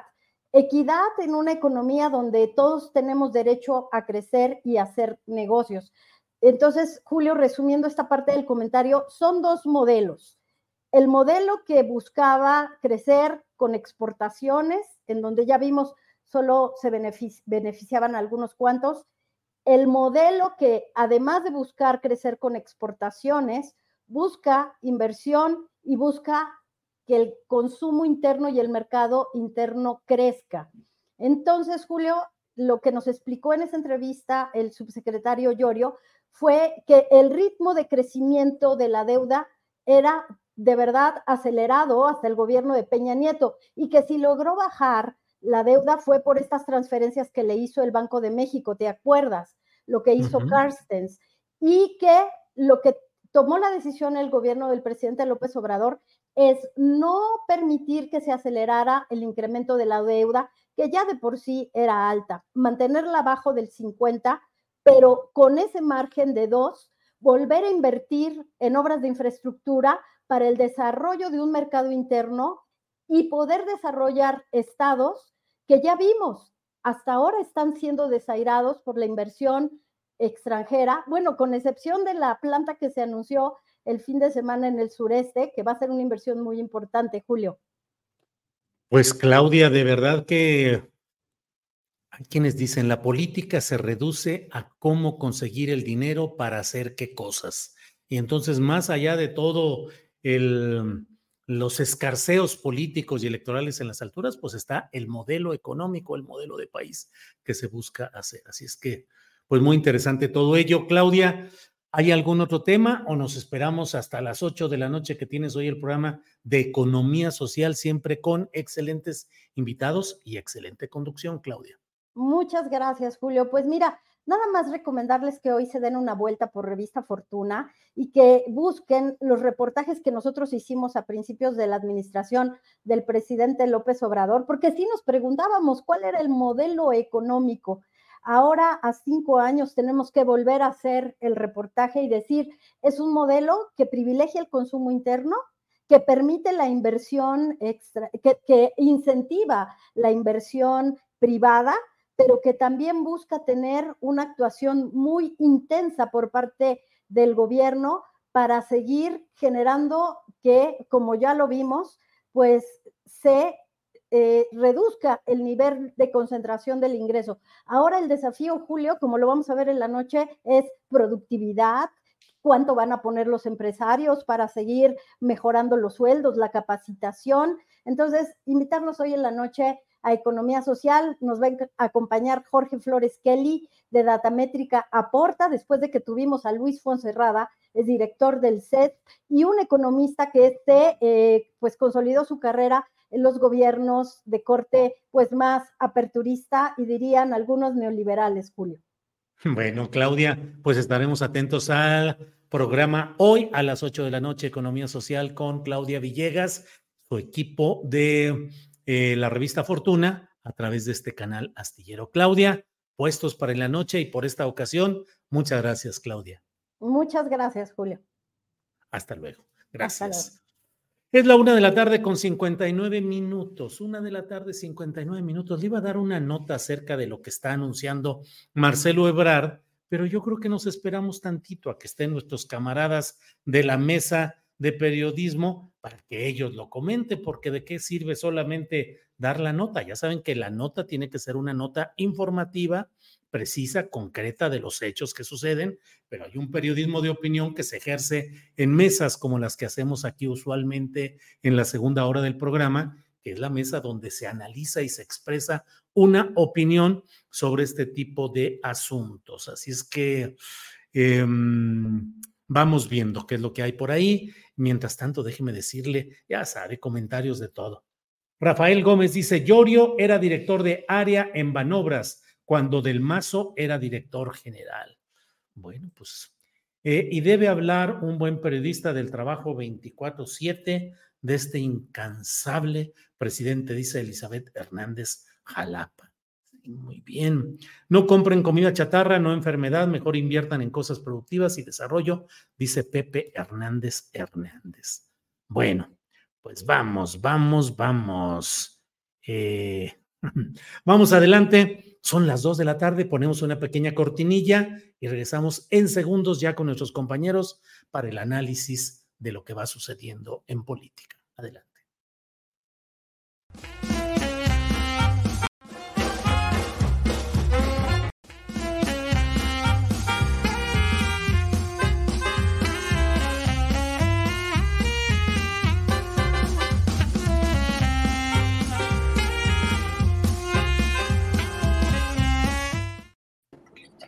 Bueno, ya están por aquí. Jorge Meléndez, buenas tardes, don Jorge Meléndez. Hola, buenas tardes, buenas tardes a Federico y a los que van a estar en la mesa. Un abrazo a todos. Gracias, Jorge. Federico Bonazo, bienvenido, buenas tardes. Gracias, querido Julio, y un gustazo compartir con Jorge Meléndez, que es una, una autoridad mucho más importante que yo. No, ¿qué va a ser? y, Jorge, y Jorge, tú nunca tocaste batería, ni música, ni fuiste No, Jorge? soy malísimo. Hasta para bailar. Hasta para bailar. Nací en la colonia Guerrero, donde hay unos bailadores y bailarines sensacionales. Yo soy malísimo. Y para la música tengo un oído de artillero. ¿De astillero? De astillero. Artillero. Ah, de artillero, perdón. No de astillero. Yo dije de, no te estoy echando la bronca a ti. Órale, Jorge. Llega con nosotros don Salvador Frausto, siempre elegante y siempre. Oye, pareces estampa de película, así todo. Salvador Frausto, ¿de qué se trata, eh? Claro, pues es que hay que estar a, este, a, la, a la moda. It's that time of the year. Your vacation is coming up. You can already hear the beach waves, feel the warm breeze, relax, and think about work. You really, really want it all to work out while you're away. Monday.com gives you and the team that peace of mind. When all work is on one platform and everyone's in sync, things just flow wherever you are. Tap the banner to go to Monday.com. Millions of people have lost weight with personalized plans from Noom, like Evan, who can't stand salads and still lost 50 pounds. Salads, generally, for most people, are the easy button, right? For me, that wasn't an option. I never really was a salad guy. That's just not who I am. But Noom worked for me. Get your personalized plan today at Noom.com. Real Noom user compensated to provide their story. In four weeks, the typical Noom user can expect to lose one to two pounds per week. Individual results may vary. Pero, Jorge no me sigue, Jorge no me sigue en mis modas de las barbas. No, pero ya te vi con Rosa Isela con barba súper azul. Súper azul, sí, exacto. bien, Sal. Bienvenido, Salvador Frausto. Hola, Julio, Jorge, eh, Federico, un gran gusto estar, arrancar la semana con ustedes. Bueno, pues miren, hay una noticia que de inmediato vamos a compartir con la audiencia de que ya Marcelo Ebrar ha salido y ha dicho, miren ustedes, cuando veo al horizonte, los veo a ustedes, veo el nuevo camino de México, veo su grandeza y un futuro prometedor. Resulta que ha anunciado que va a conformar una asociación civil que se va a llamar El Camino de México. Esto dice que es el movimiento político que ellos representan, pero saben que no pueden hacer un nuevo partido político porque la ley establece que tiene que ser después de las elecciones que vienen, de las elecciones federales, de tal manera que por lo pronto dice que va a formar una asociación política. Dice, no estamos formando un partido político porque los partidos no se pueden formar ahorita. ¿Qué, qué opinas sobre ello, Federico Bonazo? Bueno, quien quiera tomar la palabra, sí. No, no. No, no, está bien que empiece Federico. Gracias, yo, yo voy a ser muy escueto porque en materia especulativa, sabes que, que siempre tengo mis, mis, uh, mis dudas, Julio, de, de, lanzarme al ruedo de la especulación porque se alimenta todo un territorio en el cual eh, el dato concreto, la, realidad política se contamina de sesgos, eh, pronósticos que luego no se cumplen. Eh, sigue prolongándose, a mi modo de ver, una decisión política de Marcelo Ebrard que mm, no sé qué costo va a, a pagar él por, esa, por eso, donde mm, eh, dice, se va a quedar dentro de Morena. Yo tengo una apuesta con unos amigos, uh -huh. eh, eh, muy buen vino hay de por medio de la apuesta, si Marcelo se va a Movimiento Ciudadano o se queda en Morena. Entonces el vino pasa de manos en nuestro imaginario de amigos cada día, porque con cada declaración o no declaración de Marcelo, eh, uno piensa, bueno, ahora, ahorita ya sí se va a Movimiento Ciudadano. No, ahora se queda.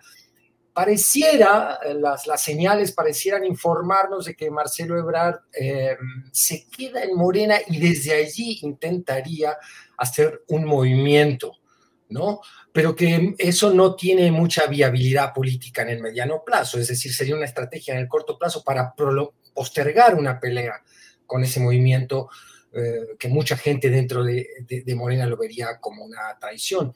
Eh, no sé qué, tanto más pueda estirar la liga de su decisión política, Marcelo. Eh, también especulamos con qué estará negociando. Evidentemente, eh, la dirigencia de Morena, la misma Claudia Sheinbaum, han sido bastante tolerantes con este forcejeo que ha propuesto Marcelo. Uh, y me imagino que allí hay una negociación de la que todos nosotros uh, no participamos y no sabemos muy bien de qué se trata. ¿Qué estarán negociando? ¿Querrá ser el líder del movimiento? ¿Querrá ser una corriente uh, dentro de Morena? ¿Finalmente habrá ruptura y saldrá con un partido cuando los, la ley electoral lo permita? ¿Qué sé yo? Yo confieso estar confundido al respecto. ¿Qué quisiera uno como partidario ciudadano de un proceso que lo decimos siempre con críticas muy profundas que hay que hacerle, por lo menos cambia eh, o quiere representar un cambio de, de, vía en la política de este país? Es que un cuadro político como Marcelo Ebrard, uh, por un lado, no sucumba ni, ni, a esta política de celebrities de TikTok y por el otro lado, eh, aporte su experiencia y su bueno, lo que aportan los cuadros políticos a un proceso que todavía necesita afianzarse a sí mismo y que tiene enemigos en el mediano plazo muy fuertes, aunque pudiéramos pensar que tenemos un panorama garantizado en el 24, Morena pudiera estar muy confiada, yo creo que van a venir sacudidas que son lógicas en nuestras democracias eh, actuales. Sí. Bueno, ¿qué, qué, qué pediría un ciudadano eh, que apoya este proceso? Que Marcelo Ebrard se decidiera de una vez por todas a seguir acompañando al movimiento y, y, permaneciera en él. Pero nos tiene a todos que sí, que no, en, fin, sí. en esta incertidumbre. Federico, pues luego nos platicas quién ganó el consumo de esa muy preciada y muy peleada botella de vino. Y vamos con Salvador Frausto para preguntarle, Salvador, a reserva de que hagamos también nosotros alguna apuesta por ahí, este, ah, de algún, sí, pues digo, digo, Sí. Está bien que no nos gusta. Está bien que no, sí, pero, pero, pero, podemos, ¿cómo no? Oye, Salvador, eh, en los hechos, en la práctica, en la costumbre política, en la política que estamos viviendo, crear una asociación civil cuando para participación política, como movimiento político, diciendo que es porque hoy no se puede crear un nuevo partido político, me parece que de alguna manera es ir avanzando en el deslinde y en la salida de lo que es Morena o cómo ves el asunto, Salvador? Me parece que Marcelo está vendiendo eh, caro su amor, lo más caro que pueda. ¿Aventurero? Eh, está de aventurero, anda de coqueto. En algún momento eh, Viri Ríos hacía una columna que se llamaba eh, Marcelo Coqueto, ¿no? Uh -huh. me parece que en este momento Marcelo tiene sí tiene tres opciones, eh, por lo menos dentro de los partidos que van a competir o las coaliciones que van a competir por el 2024. En el caso de Morena, eh, yo apostaría por esa botella de vino que con eh, obligación, si, si la ganara o la perdiera, pues participaría de la apuesta. Pero em, tiene Marcelo la, la, opción de quedarse en Morena. Lo que pasa es que ya lastimó eh, al haberse tardado, al haber cuestionado el proceso electoral. Él sabe que las heridas tardan en, sanar, pero sanan. Eh, vemos el abrazo de Claudia Schimbaum y de, y de Ricardo Monreal en el evento del fin de semana y eh, algo que hubiera sido impensable en otro momento político de nuestro país, terminaron peleadísimos en aquella eh, elección para jefe de gobierno del 2018 y en los años siguientes. Ahora están muy aliados, es incluso el coordinador de logística. Es decir, en política las ofensas se, se olvidan por los intereses y por las posiciones. Entonces, me parece que Marcelo está jugando a que eh, le den algo más que la posición en el Senado que se le tiene prometida al segundo lugar, es decir, una posición con cierta fuerza, con una bancada eh, que tenga cierta cantidad de legisladores eh, leales a él.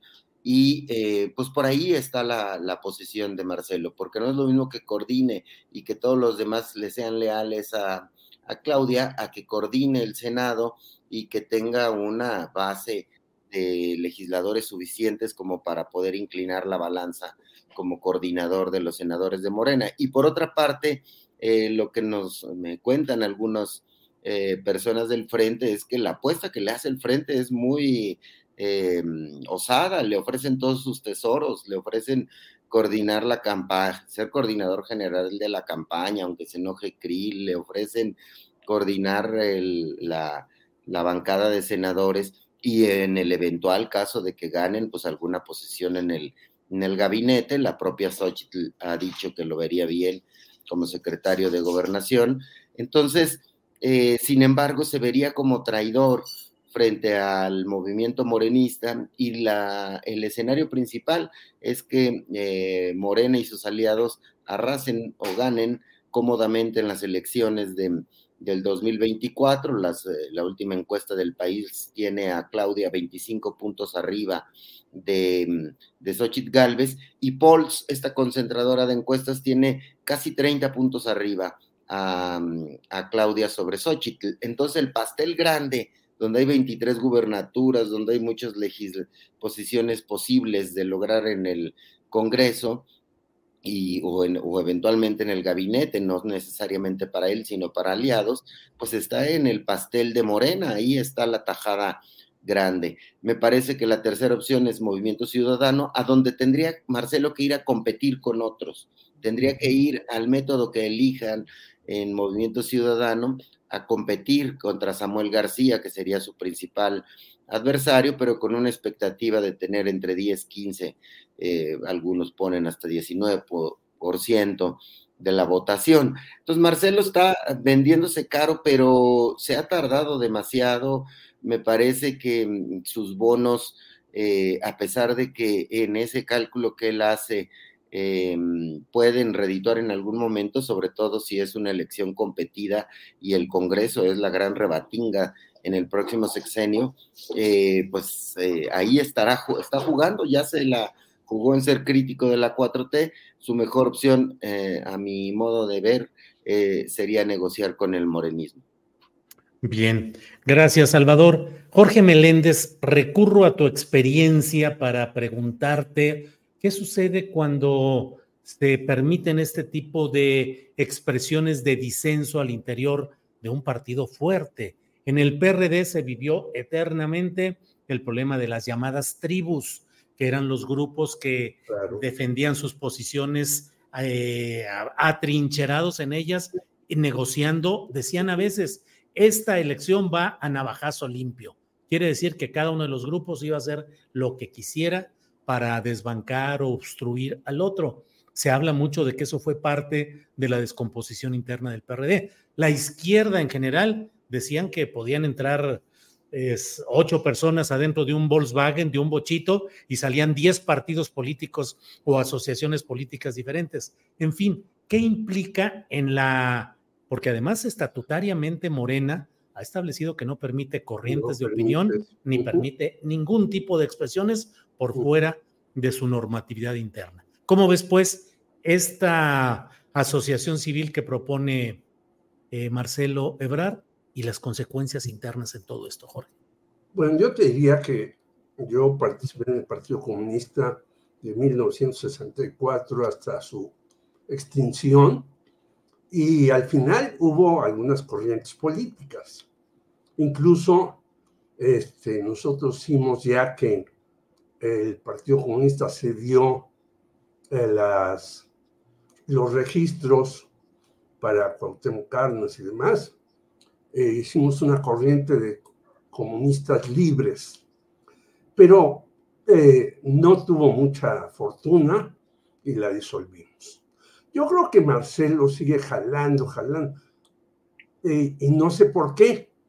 Él ya se dio cuenta que una gran cantidad de personas que lo seguían le dijeron, adiós, baby.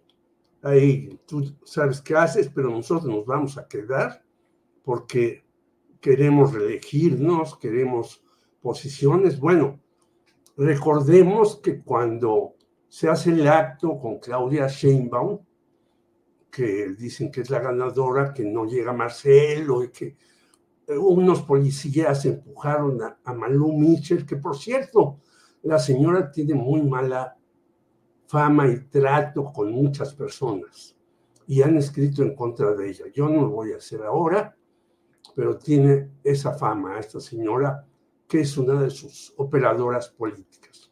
Bueno, vimos a un señor Ricardo Monreal que no aplaudía, desencajado, eh, casi virulento, y ahora se ha vuelto sonriente, amable, Claudia es la buena y todo eso.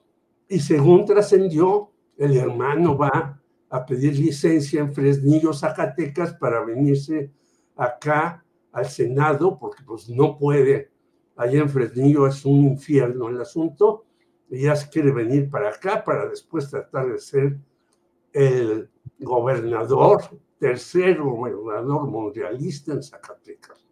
Bueno, todo el mundo está haciendo cosas para el futuro. Y en efecto, eh, Marcelo tragará sapos, pero no come fuego.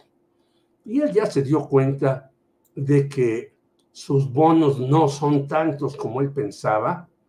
Lo han alabado el propio López Obrador, la propia Claudia, vente Marcelo, no te desesperes y demás.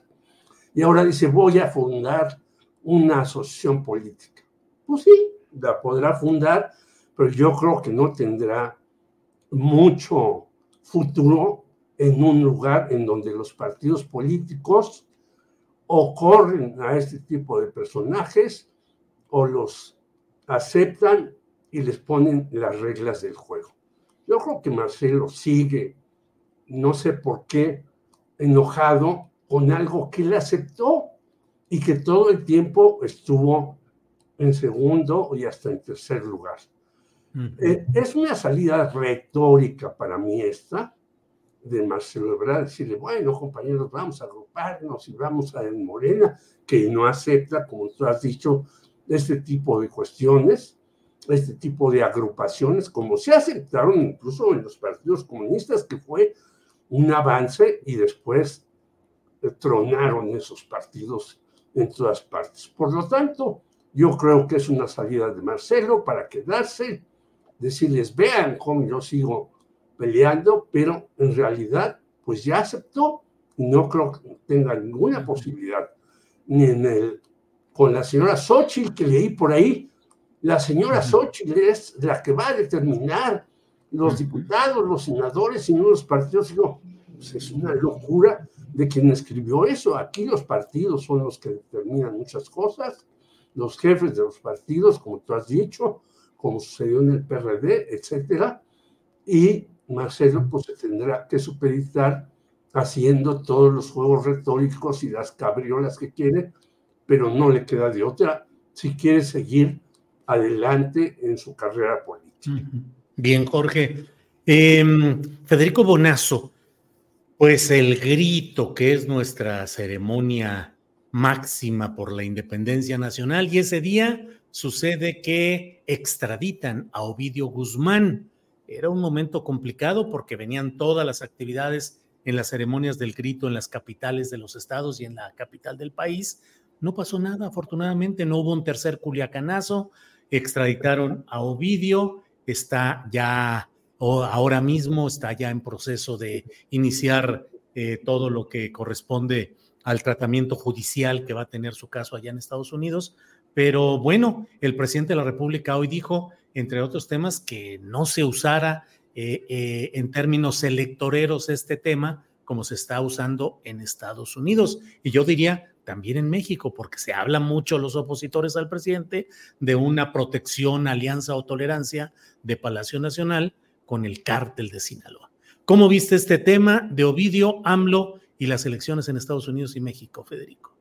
Sí, eh, tema también territorio eh, muy fértil para todo tipo de especulación. Aquella que, que, habla de que hay un pacto entre el gobierno federal y el cártel de Sinaloa, aquella que, en fin, eh, voces que tú, por, por quienes representan, te das cuenta que, que, van a correr especulaciones con cierta cuota de dolo, y otras que mmm, te ponen a pensar. Yo creo que los ciudadanos sabemos mucho menos de lo que en realidad pasa en este intríngulis tremendo entre lo que es la ruta del fentanilo, la DEA, uh, toda la interna del Partido Republicano en los Estados Unidos, donde uh, la agenda la marca Trump y, y, marca una agenda así como toda la alt-right mundial, lo vemos en España, lo vemos en Latinoamérica, lleva eh, la agenda justamente con los temas de la derecha. Trump ha dicho que ha especulado con invadir, bueno, él no va a usar la palabra invadir, sino combatir a los bad hombres directamente con la fuerza del ejército estadounidense sobre territorio mexicano para acabar con este problema. Esa es una fanfarronada electorera, electorera, como muy bien denuncia el presidente hoy en la mañanera, pero de la que se cuelgan de Santis y todos los tantísimos candidatos que, republicanos que están compitiendo en clara segunda posición eh, de popularidad por debajo de Trump. Eh, alarma a los que tenemos cierta conciencia de lo que es capaz eh, de hacer Estados Unidos en, en, en, el resto de la región.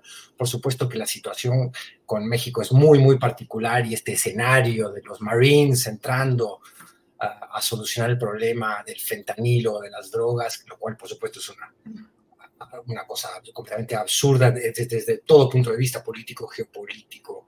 Eh, pero de todas maneras, eh, alarma e incomoda y, y, causa el malestar que también ha expresado el presidente. Hoy veíamos la burla de Derek Maltz, que es un ex eh, funcionario de la DEA contra Ovidio, el pone unos memes muy denigrantes de Ovidio capturado y diciendo que con esto se va a solucionar eh, o que es el camino correcto para solucionar el problema del fentanilo. Que entiendo yo que no soy para nada experto en el tema del narco y que cada día uh, requiere además ilustrarse.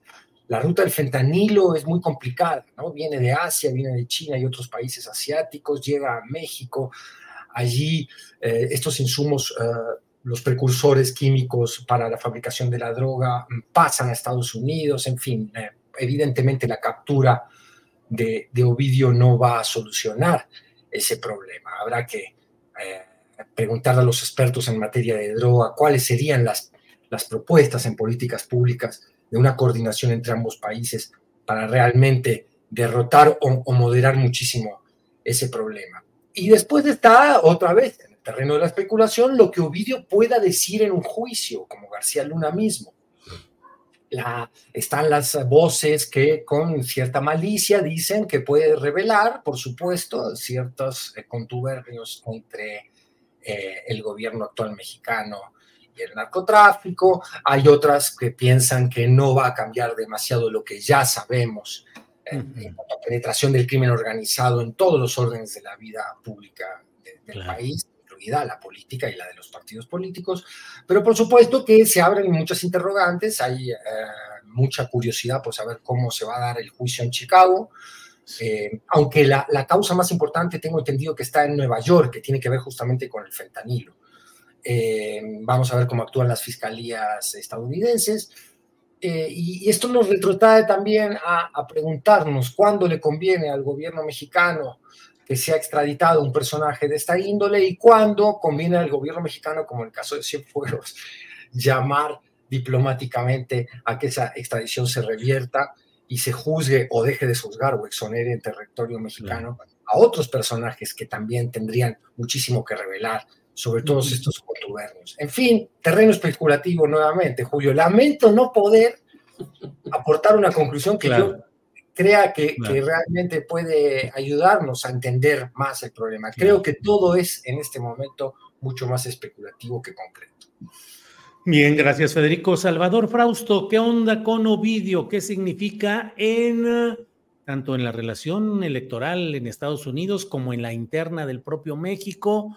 Ovidio cierra finalmente esa etapa de una larga incapacidad del Estado mexicano para cumplir una orden de extradición que hace cuatro años se inició con el primer culiacanazo y luego se tardó todo este tiempo hasta llegar a enero de este año cuando se detuvo a, Ovidio y hasta ahora cuando lo extraditan. Pero, ¿qué significados crees que tiene todo esto, Salvador?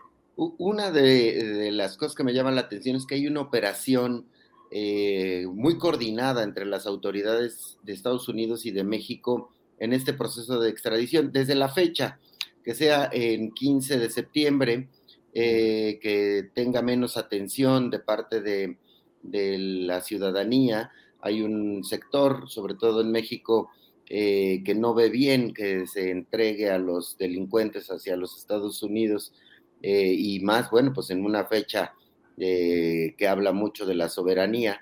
Sin embargo, pues ya pasó suficientes meses en, en prisión, en una prisión mexicana, Ovidio, como para que las autoridades mexicanas tengan toda la información suficiente eh, que un eh, capo de esta naturaleza puede entregarle al gobierno mexicano.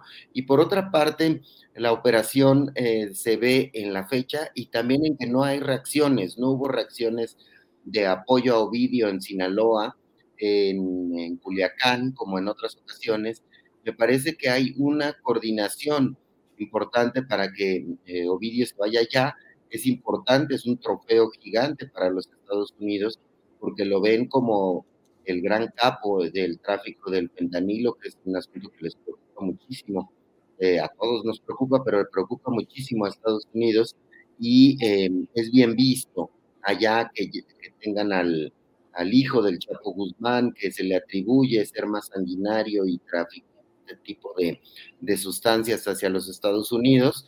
Y entonces eh, tiene muchos significados. Eh, le agrada a los Estados Unidos, México y Estados Unidos hacen una operación eh, coordinada, importante, y em, lo que pueda contar Ovidio allá me parece pues eh, que hay que seguirlo con mucha atención. Em, estos juicios siempre terminan revelándonos mucho de, cómo ocurre el tráfico, quiénes son los policías que habría comprado, qué tipo de autoridades habría sobornado eh, Ovidio Guzmán en territorio mexicano, pues eso es eh, una información muy importante que va a salir en ese, en ese juicio y bueno, pues estamos viendo ese tipo de, reacciones allá.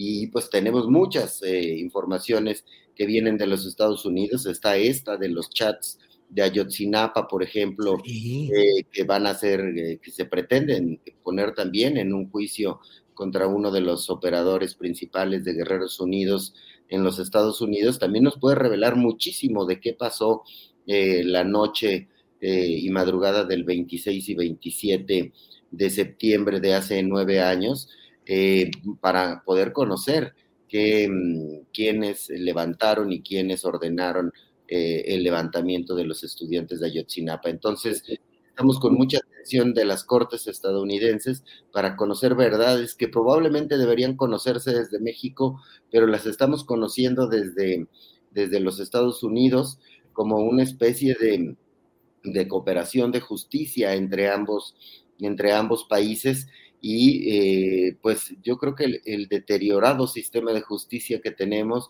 en el que vemos a jueces involucrados eh, con el crimen organizado, eh, nos da una luz en los temas de justicia que tienen que ver con el narcotráfico y con la corrupción.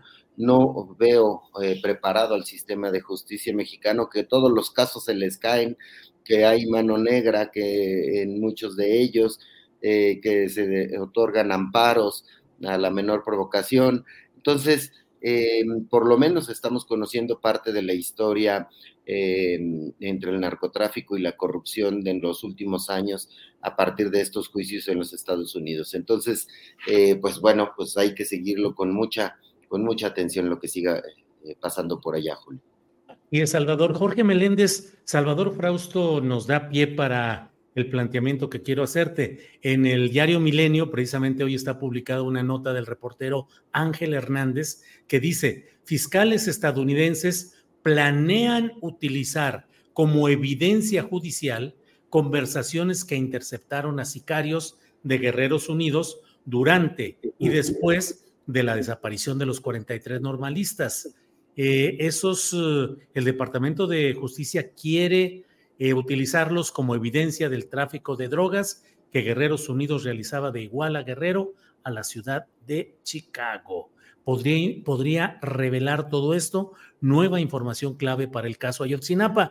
Pero viene Jorge, como muchas cosas y como siempre desde Estados Unidos, en México el presidente de la República dice que él tiene vocación de que, de que haya transparencia, pero el debido proceso y ese tipo de cosas podría impedirlo. En fin, estamos ya, Jorge, en la semana de cumplirse los eh, nueve años de en que no, no hay verdad ni justicia sobre el caso Ayotzinapa. ¿Qué opinas de todo esto que he planteado, Jorge? Así es. Bueno, primero sobre el caso Vidio.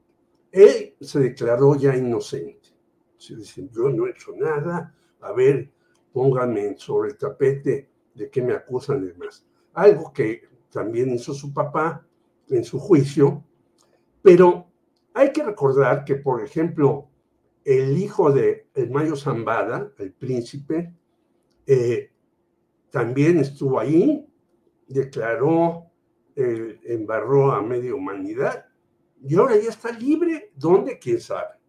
El caso de Macron es algo parecido. Es decir, los Estados Unidos agarran a estos peces gordos y luego hasta los sueltan y andan por ahí en Estados Unidos, ¿qué harán? ¿Quién los mantendrá? ¿De qué eh, posibilidades de libertad gozarán? Eso es lo que también hay que preguntarse. ¿Y por qué Estados Unidos no combate a sus capos en su país?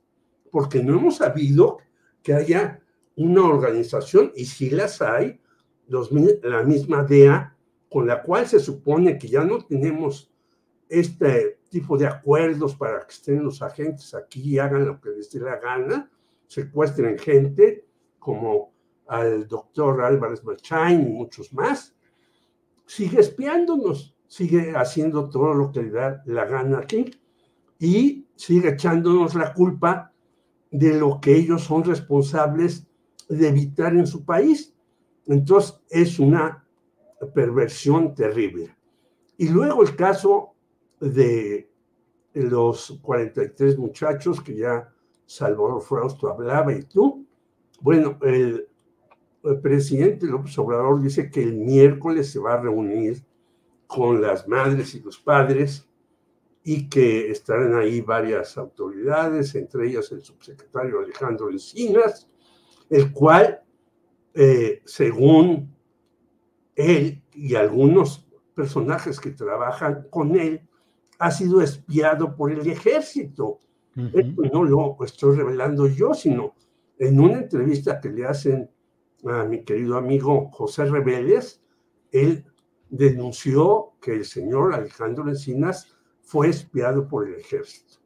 Entonces, estamos en una situación, eh, por un lado, eh, que en Estados Unidos, pues mandamos y mandamos pesos gordos, los eh, exprimen al máximo y luego los dejan ahí tranquilamente, como la señora Emma Coronel, que hasta el 15 de septiembre estaba festejando en un antro. Y luego nosotros tenemos que pagar todas las culpas de lo que hacen en Estados Unidos y lo que deja ser, no solamente la DEA, la CIA, sino todas las multiplicidad de agencias que hay que únicamente le echan la culpa a otros países de la alberca que es las drogas y todo lo demás en Estados Unidos. Entonces me parece que ojalá el miércoles el presidente López Obrador nos diga el fondo del asunto del caso Ayotzinapa. Yo estoy como Federico Monazo en la incertidumbre total. Pues así andamos todos, sí, en Porque, muchas cosas. Pues ya son muchos años y se agarra a un general y luego, como dice Salvador Frausto, se le deja libre uno de los generales que estuvieron metidos en estas operaciones. Y los jueces dicen, no, no, pues él no tenía nada que ver, que se vaya a su casa o a no sé dónde. Entonces, estamos en la incertidumbre del caso Ayotzinapa sí. y que los Estados Unidos no hagan nada contra estas cuestiones. Jorge, gracias. Federico Bonazo. Federico, leí un tuit tuyo y lo hilo con eh, el hecho de que no estuvieron presentes ni la presidenta de la Suprema Corte de Justicia de la Nación, Norma Piña, la ministra Piña, ni la presidenta del Congreso, que le toca a la diputada priista Marcela Guerra, que preside la mesa directiva de la Cámara de Diputados. Y leí un tuit tuyo a propósito de un artículo de Vanessa Romero Rocha en la que dices, ¿está el Poder Judicial bajo ataque del Ejecutivo o en realidad se promueve un escrutinio necesario sobre uno de los poderes de la nación que poco sabe de rendir cuentas y de aceptar la crítica? Repito tu propia pregunta, Federico, aquí a la audiencia. ¿Está el Poder Judicial bajo ataque del Ejecutivo? No, yo creo que para nada. Lo cual no quiere decir que a la familia judicial no le moleste profundamente que eh, ellos hayan, formen parte de todas estas estructuras que han sido expuestas por el presidente en la mañanera. El artículo de Vanessa Romero, que le recomiendo mucho a los que nos están viendo, que lo lean, está en la revista Sentido Común, así como el, todo el número 10 de la revista, que creo que son los tres números anteriores dedicados al tema del Poder Judicial, nos hace estas preguntas y las resuelve diciendo que, bueno, que hay un Poder Judicial que necesita eh, ser llevado a un escrutinio público, máximo el desprestigio, la falta de legitimidad que tiene eh, en la mayoría de la población y esto es producto de decisiones permanentes eh, que antes, amparadas en los tecnicismos, en esta hermenéutica de secta que tiene el Poder Judicial, que impide al ciudadano común enterarse de por qué un fallo puede ser bueno o no, han empezado a ser cuestionados. Es decir, eh, el presidente eh, ha, jugado un rol, creo yo, a lo largo de todo el sexenio de desmantelar narrativas que sostenían a diferentes estructuras de poder, de poderes fácticos o poderes de la nación, como es el Poder Judicial. Vanessa propone también eh, una interesante reflexión en cuanto a que el Poder Ejecutivo es también un contrapeso en sí mismo que mm, tiene la legitimidad de ejercer cuestionamiento al Poder Judicial. Entonces, bueno, para los especialistas en la materia, esto es motivo de, debates y discusiones muy, apasionantes. Y creo que para nosotros los ciudadanos es muy importante entender eh, ciertas discusiones que se dan en torno al Poder Judicial, una de las cuales podría ser el juicio de amparo.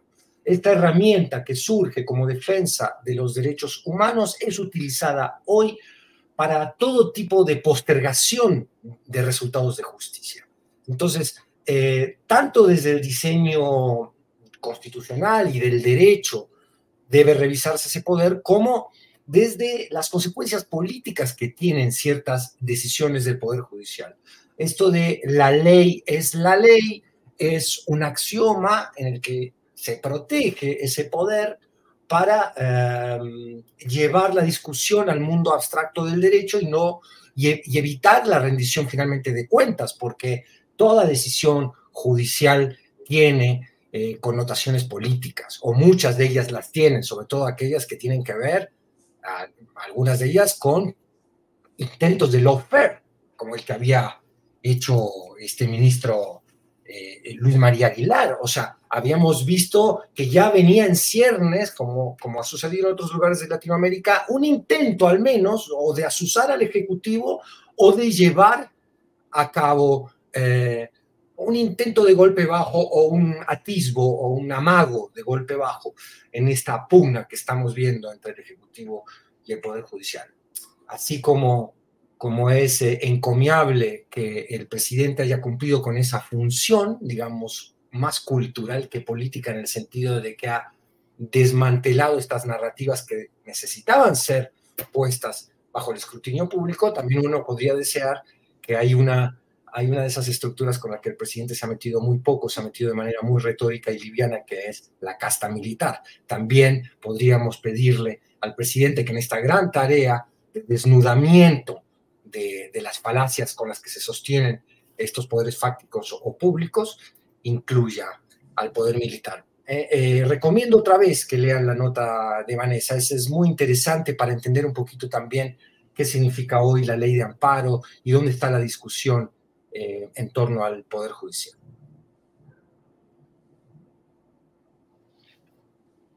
Tu micrófono, Julio.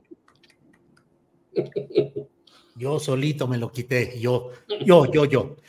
Bueno, Salvador Frausto, ¿qué onda con los rusos? Los rusos llegaron ya y, llegaron bailando cha-cha-cha en el desfile cívico-militar y ha causado mucha indignación en ciertos sectores y en otros, eh, pues dicen, bueno, los mexicanos siempre somos capaces de invitar a todos los pueblos y si se han invitado delegaciones militares, algunos dicen de Estados Unidos, que es el principal ejército violador de derechos humanos y mil cosas. En fin, ¿cómo ves esa aparición de la delegación militar rusa en nuestros desfiles, Salvador Frausto?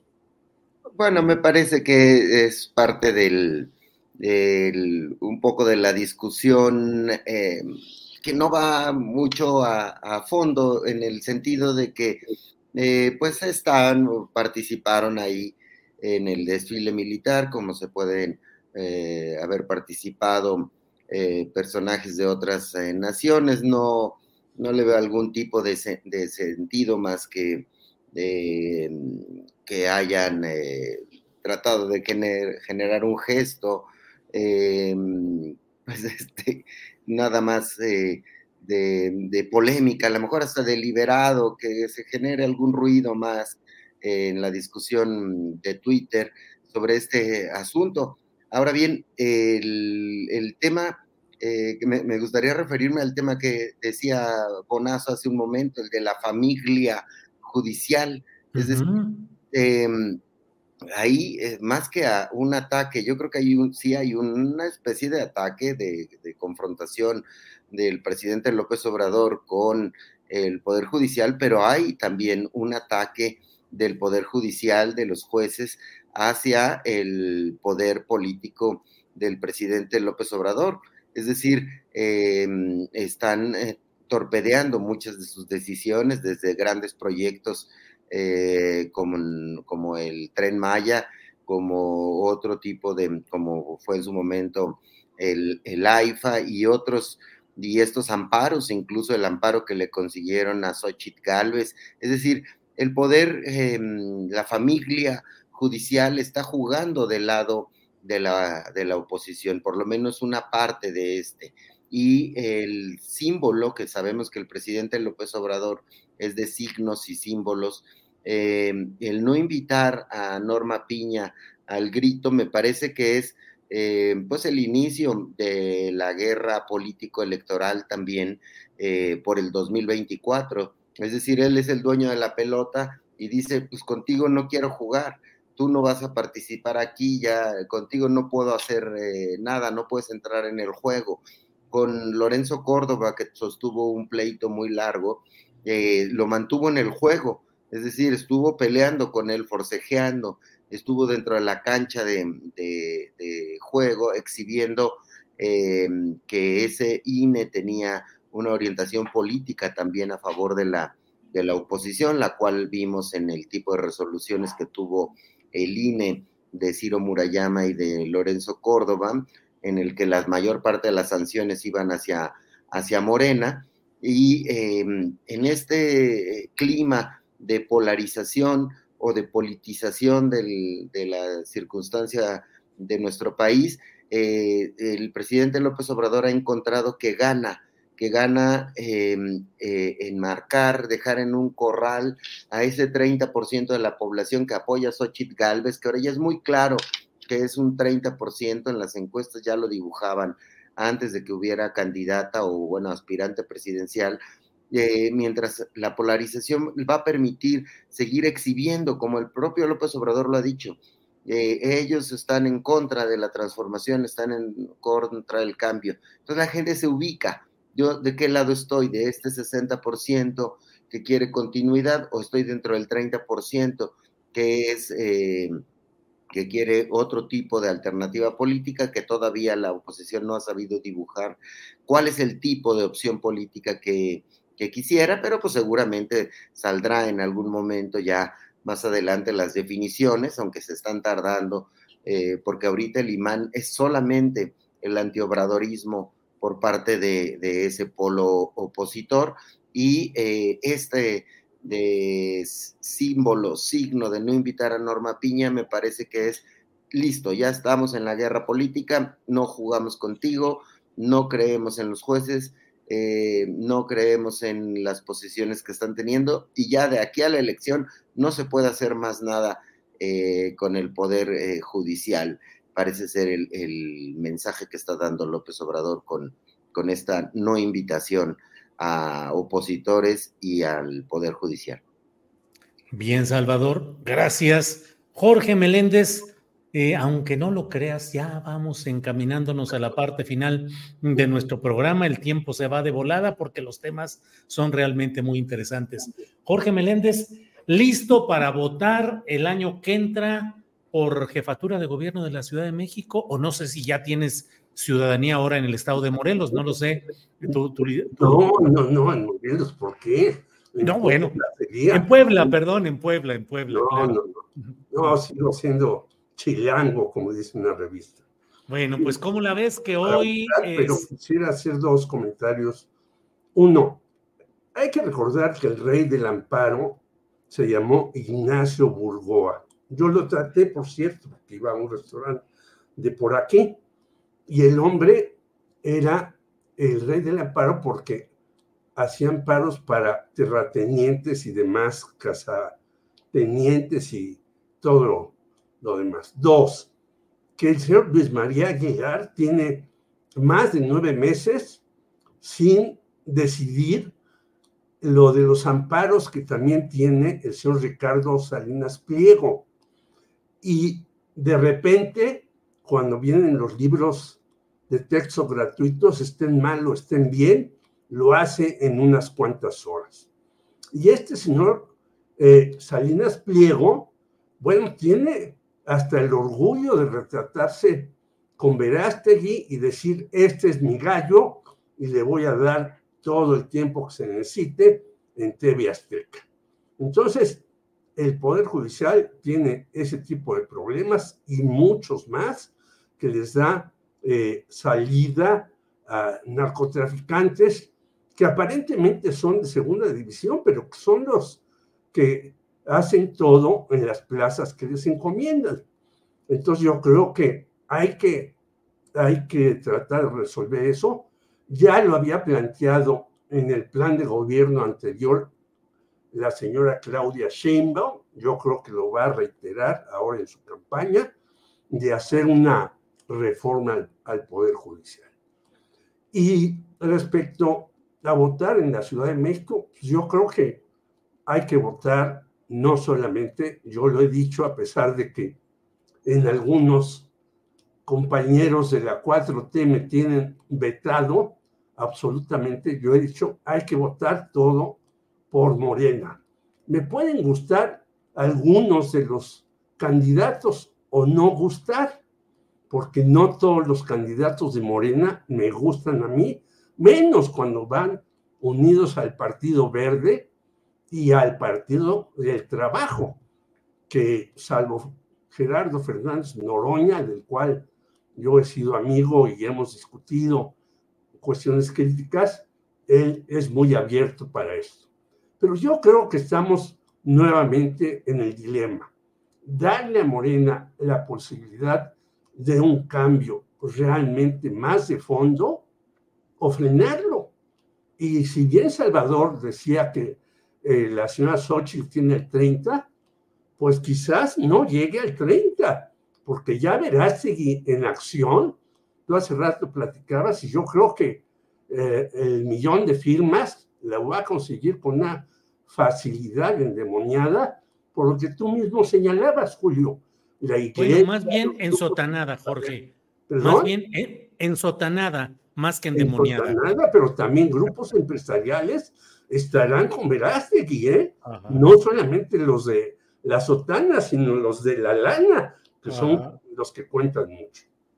Muy bien, Jorge. Federico Bonazo, eh, nos quedan espacio para hablar sobre em, las corcholatas chilangas, o sea, Mario Delgado, hoy se publica una entrevista en la jornada en la que Mario Delgado dice que está considerando que podría ser que lo que sea mejor para el movimiento es lo que él va a asumir. Y bueno, cuando menos ya está ahí la idea de García Harfus, de Clara Brugada, ahora Mario Delgado, eh, cuando menos algunos de los personajes dentro de la baraja, bueno, Ricardo Monreal, que también dice que él mero está por ahí.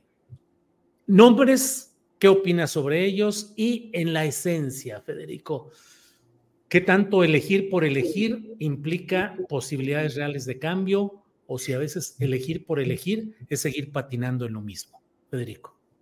Empiezo por el final de tu pregunta porque Jorge fue el que la planteó de alguna manera y yo entiendo, es un dilema permanente para los que tenemos un pensamiento de izquierda, es decir, vamos con todo estratégicamente o eh, nos animamos a dividir el voto por diferentes opciones para también permitir que cierta pluralidad política garantice un poco el fin, ¿no? Y no clavarnos tanto en los medios, ¿no? En, los medios para llegar a ese fin. Ese es un dilema, es un dilema y, creo que es una discusión que está abierta y que es muy interesante dar. Eh, hay ejemplos en nuestro continente y en México mismo que nos hacen pensar a veces que la virulencia de la reacción, la virulencia de las posturas de la derecha, y más cuando traen un ánimo revanchista y están tan heridas, eh, ameritan una respuesta en bloque. Eh, y que eso mm, finalmente ayuda al fin y no es solo un medio. Pero por otro lado, creo que una, una democracia que razone el voto y que pueda dividirlo cuando haya un candidato de otra fuerza política que represente más lo que uno piensa como ciudadano, también es legítimo. ¿Qué sé yo? Es una discusión abierta. En cuanto a lo que pienso de los candidatos, eh, yo creo que la cosa, y puedo equivocarme, está mucho entre García Harfush y Clara Brugada.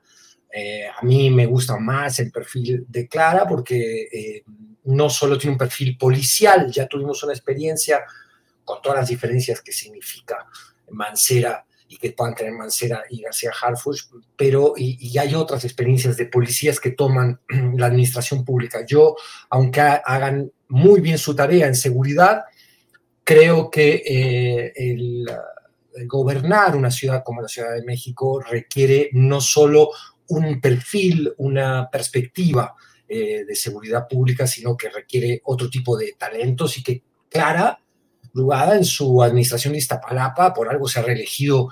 No olvidemos que en el 21, cuando pierde la mitad de la ciudad morena, Clara se mantiene allí con un 58% de electores que ratifican su, nuevo periodo y que habla de una candidata y de una administradora que ha hecho muy bien las cosas. Eh, yo creo que, creo que esta es una especulación con la que jugamos todos, que, García Harfush está ahí por una razón de estrategia política porque hoy mide más, hoy mide un 6, un 8% más que Clara, estamos hablando únicamente de la opción dentro de Morena.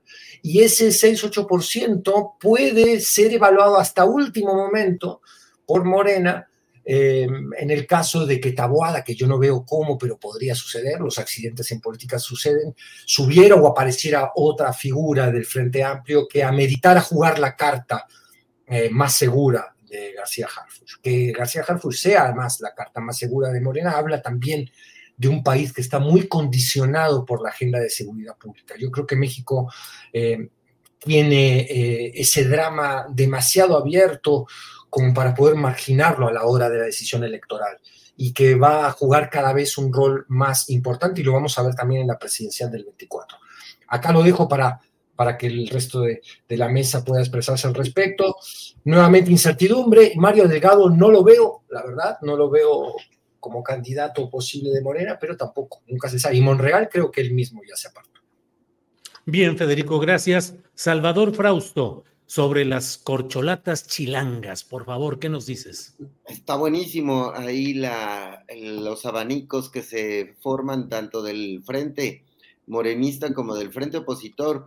A mí me parece que Harfush, eh, esta noción que se tenía de él de rompas en caso de emergencia, eh, van a tener que, que ocuparla, es decir, no pueden poner en riesgo el polo morenista la elección en la Ciudad de México, es quien mejor está posicionado.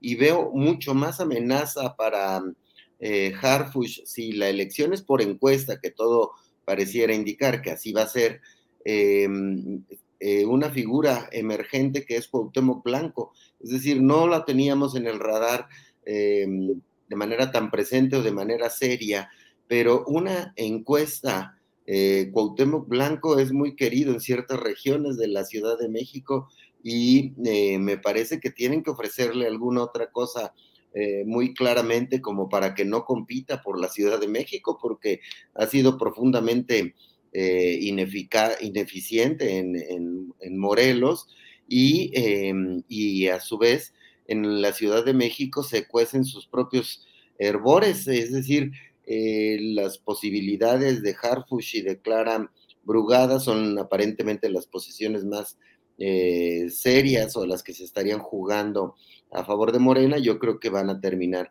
jugando por Harfush, a menos de que haya algún señalamiento en algún tipo de, actividad este pendiente que tiene sobre la posición que jugó eh, en la policía federal o, su equivalente en la época de, mm, Ayotzinapa o eh, su paso por las corporaciones policíacas, eh, podría ahí tener algunas dudas. Y del otro lado, también hay una figura emergente que ya tiene la bendición de Claudio X González. Sandra Cuevas nos decía en el Café Milenio que ha tenido por lo menos dos reuniones ya con Claudio X González y es quien la está animando a lanzarse por el Frente Amplio por México. Y eh, pues Tabuada no prende y ninguno de las, eh, Lía Limón se ha eh, pronunciado, Kenia López Rabadán, no me parece que, que pudieran tener hasta ya mayor peso que en las alcaldías que ya controlan en Miguel Hidalgo, en Benito Juárez, en algunas eh, de este tipo de, alcaldías, pero quien puede, pero esos candidatos, Santiago Tabuada, la misma Sandra Cuevas decía, pues hay candidatos que no pueden entrar a Iztapalapa, que no pueden ir a la Gustavo Amadero, que no van a ser bien vistos en Tepito. Em, ella sí puede entrar, es una de estas candidatas tipo Samuel García, em, que pueden ser muy populares, que pueden tener posiciones eh, que unan y que le den esperanza a ese porcentaje de la, de la población chilanga que eh, haría cualquier cosa con tal de que eh, de ganarle a Morena. Entonces, yo estaría dibujando un escenario en el cual eh, Harfush se enfrentara con Sandra Cuevas por la Ciudad de México y ahí va a tener que haber una operación muy fuerte al interior de las dos coaliciones. Y el tercer eh, jugador me parece que está cantado, que sería Salomón Chertorimsky, que está por Movimiento Ciudadano, que está calladón, pero tiene sus 5, 6, hasta 8% en las encuestas y eso es muy importante para Movimiento Ciudadano eh, en esta ciudad. Bien, Salvador, gracias. Jorge Meléndez, te toca cerrar esta mesa. Son las 2 de la tarde con 58 minutos. El tema que quieras, por favor. Jorge. Rápidamente, eh, en efecto, yo creo que sí hay que, no se pueden a veces votar en bloque, pero yo fui con el ingeniero Alberto Castillo para hacer que se desistiera de su candidatura y se la diera a Cuauhtémoc Cárdenas. Y mira, resultó un éxito a pesar del fraude que le hicieron a Cuauhtémoc Cárdenas. Yo creo que en ocasiones hay que cerrar filas si el enemigo está enfrente y disparando con todo, que es lo que hemos visto. Coincido con el maestro Bonazo, que a mí me gustaría más Clara Brugada que Omar García Harfuch.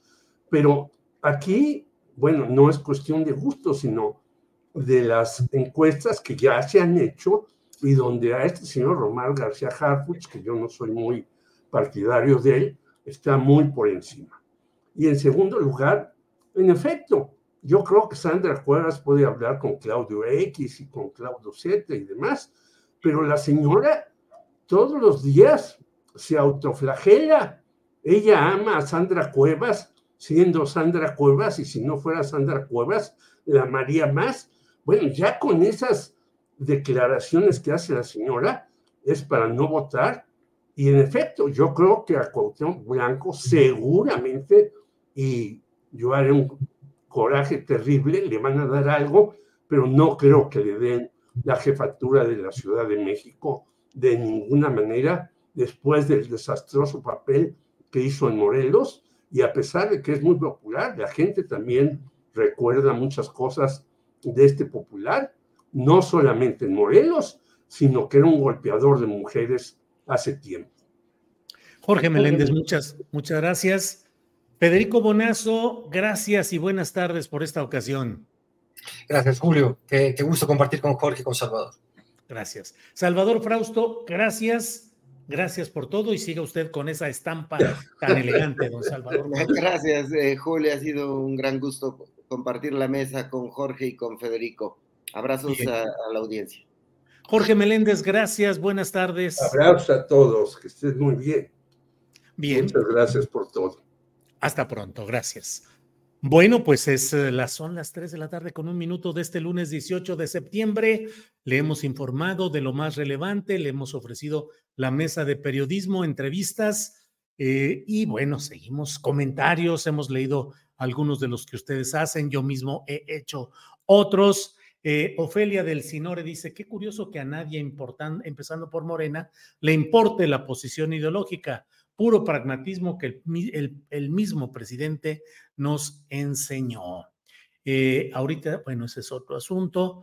Eh, Muga 777, Harfuch está amenazado por un, por un cártel, aunque quisiera. Muga, yo me pregunto lo mismo después de lo que vivió con el cártel Jalisco, nueva generación que intentó de una manera espectacular, apabullante, Ineficaz, pero apabullante el intento de ejecución del propio jefe policiaco. ¿Qué implica el que esa misma persona quede ya como jefe de gobierno o su candidatura o su campaña? ¿Cómo se va a poder realizar? Bueno, no lo sé, la verdad. Em, faltó hablar de la falsa indígena, jajaja, dice Gerardo Ríos. Ese mote es muy bueno, artillero, dice Octavio Martínez Soriano de todo hay por aquí. Ahora ya hasta mártir, Harfus, dice Alfredo Trujillo. Eh, Silvia Martínez dice, ay, no, no, no, no la Sandra, ni el Cuauhtémoc, ni Harfus. Brugada, sí. Pues bueno, ya esperemos qué es lo que vaya saliendo por ahí. Bueno, pues muchas gracias a todos por su atención. Recuerden que hoy a las 5 de la tarde está el gran periodista Paco Cruz en su videocharla cruzada. Hoy, 5 de la tarde, Paco Cruz. A las 8 de la noche, Claudia Villegas con su programa de Economía Social y un servidor a las 9 de la noche con la videocharla astillada. 5 de la tarde, Paco Cruz, 8 de la noche, Claudia Villegas, 9 de la noche, el tal astillero. Nos vemos pronto. Gracias por esta ocasión. Hasta pronto.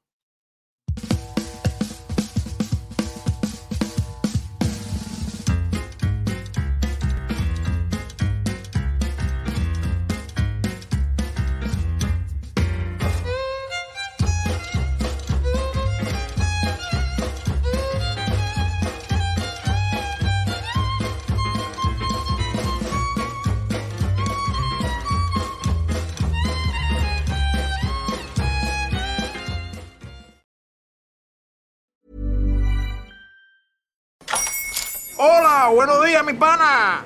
Buenos días, bienvenido a Sherwin Williams. ¡Ey! ¿Qué onda, compadre? ¿Qué onda? Ya tengo lista la pintura que ordenaste en el ProPlus app. Con más de 6.000 representantes en nuestras tiendas listos para atenderte en tu idioma y beneficios para contratistas que encontrarás en aliadopro.com. En Sherwin Williams somos el aliado del PRO.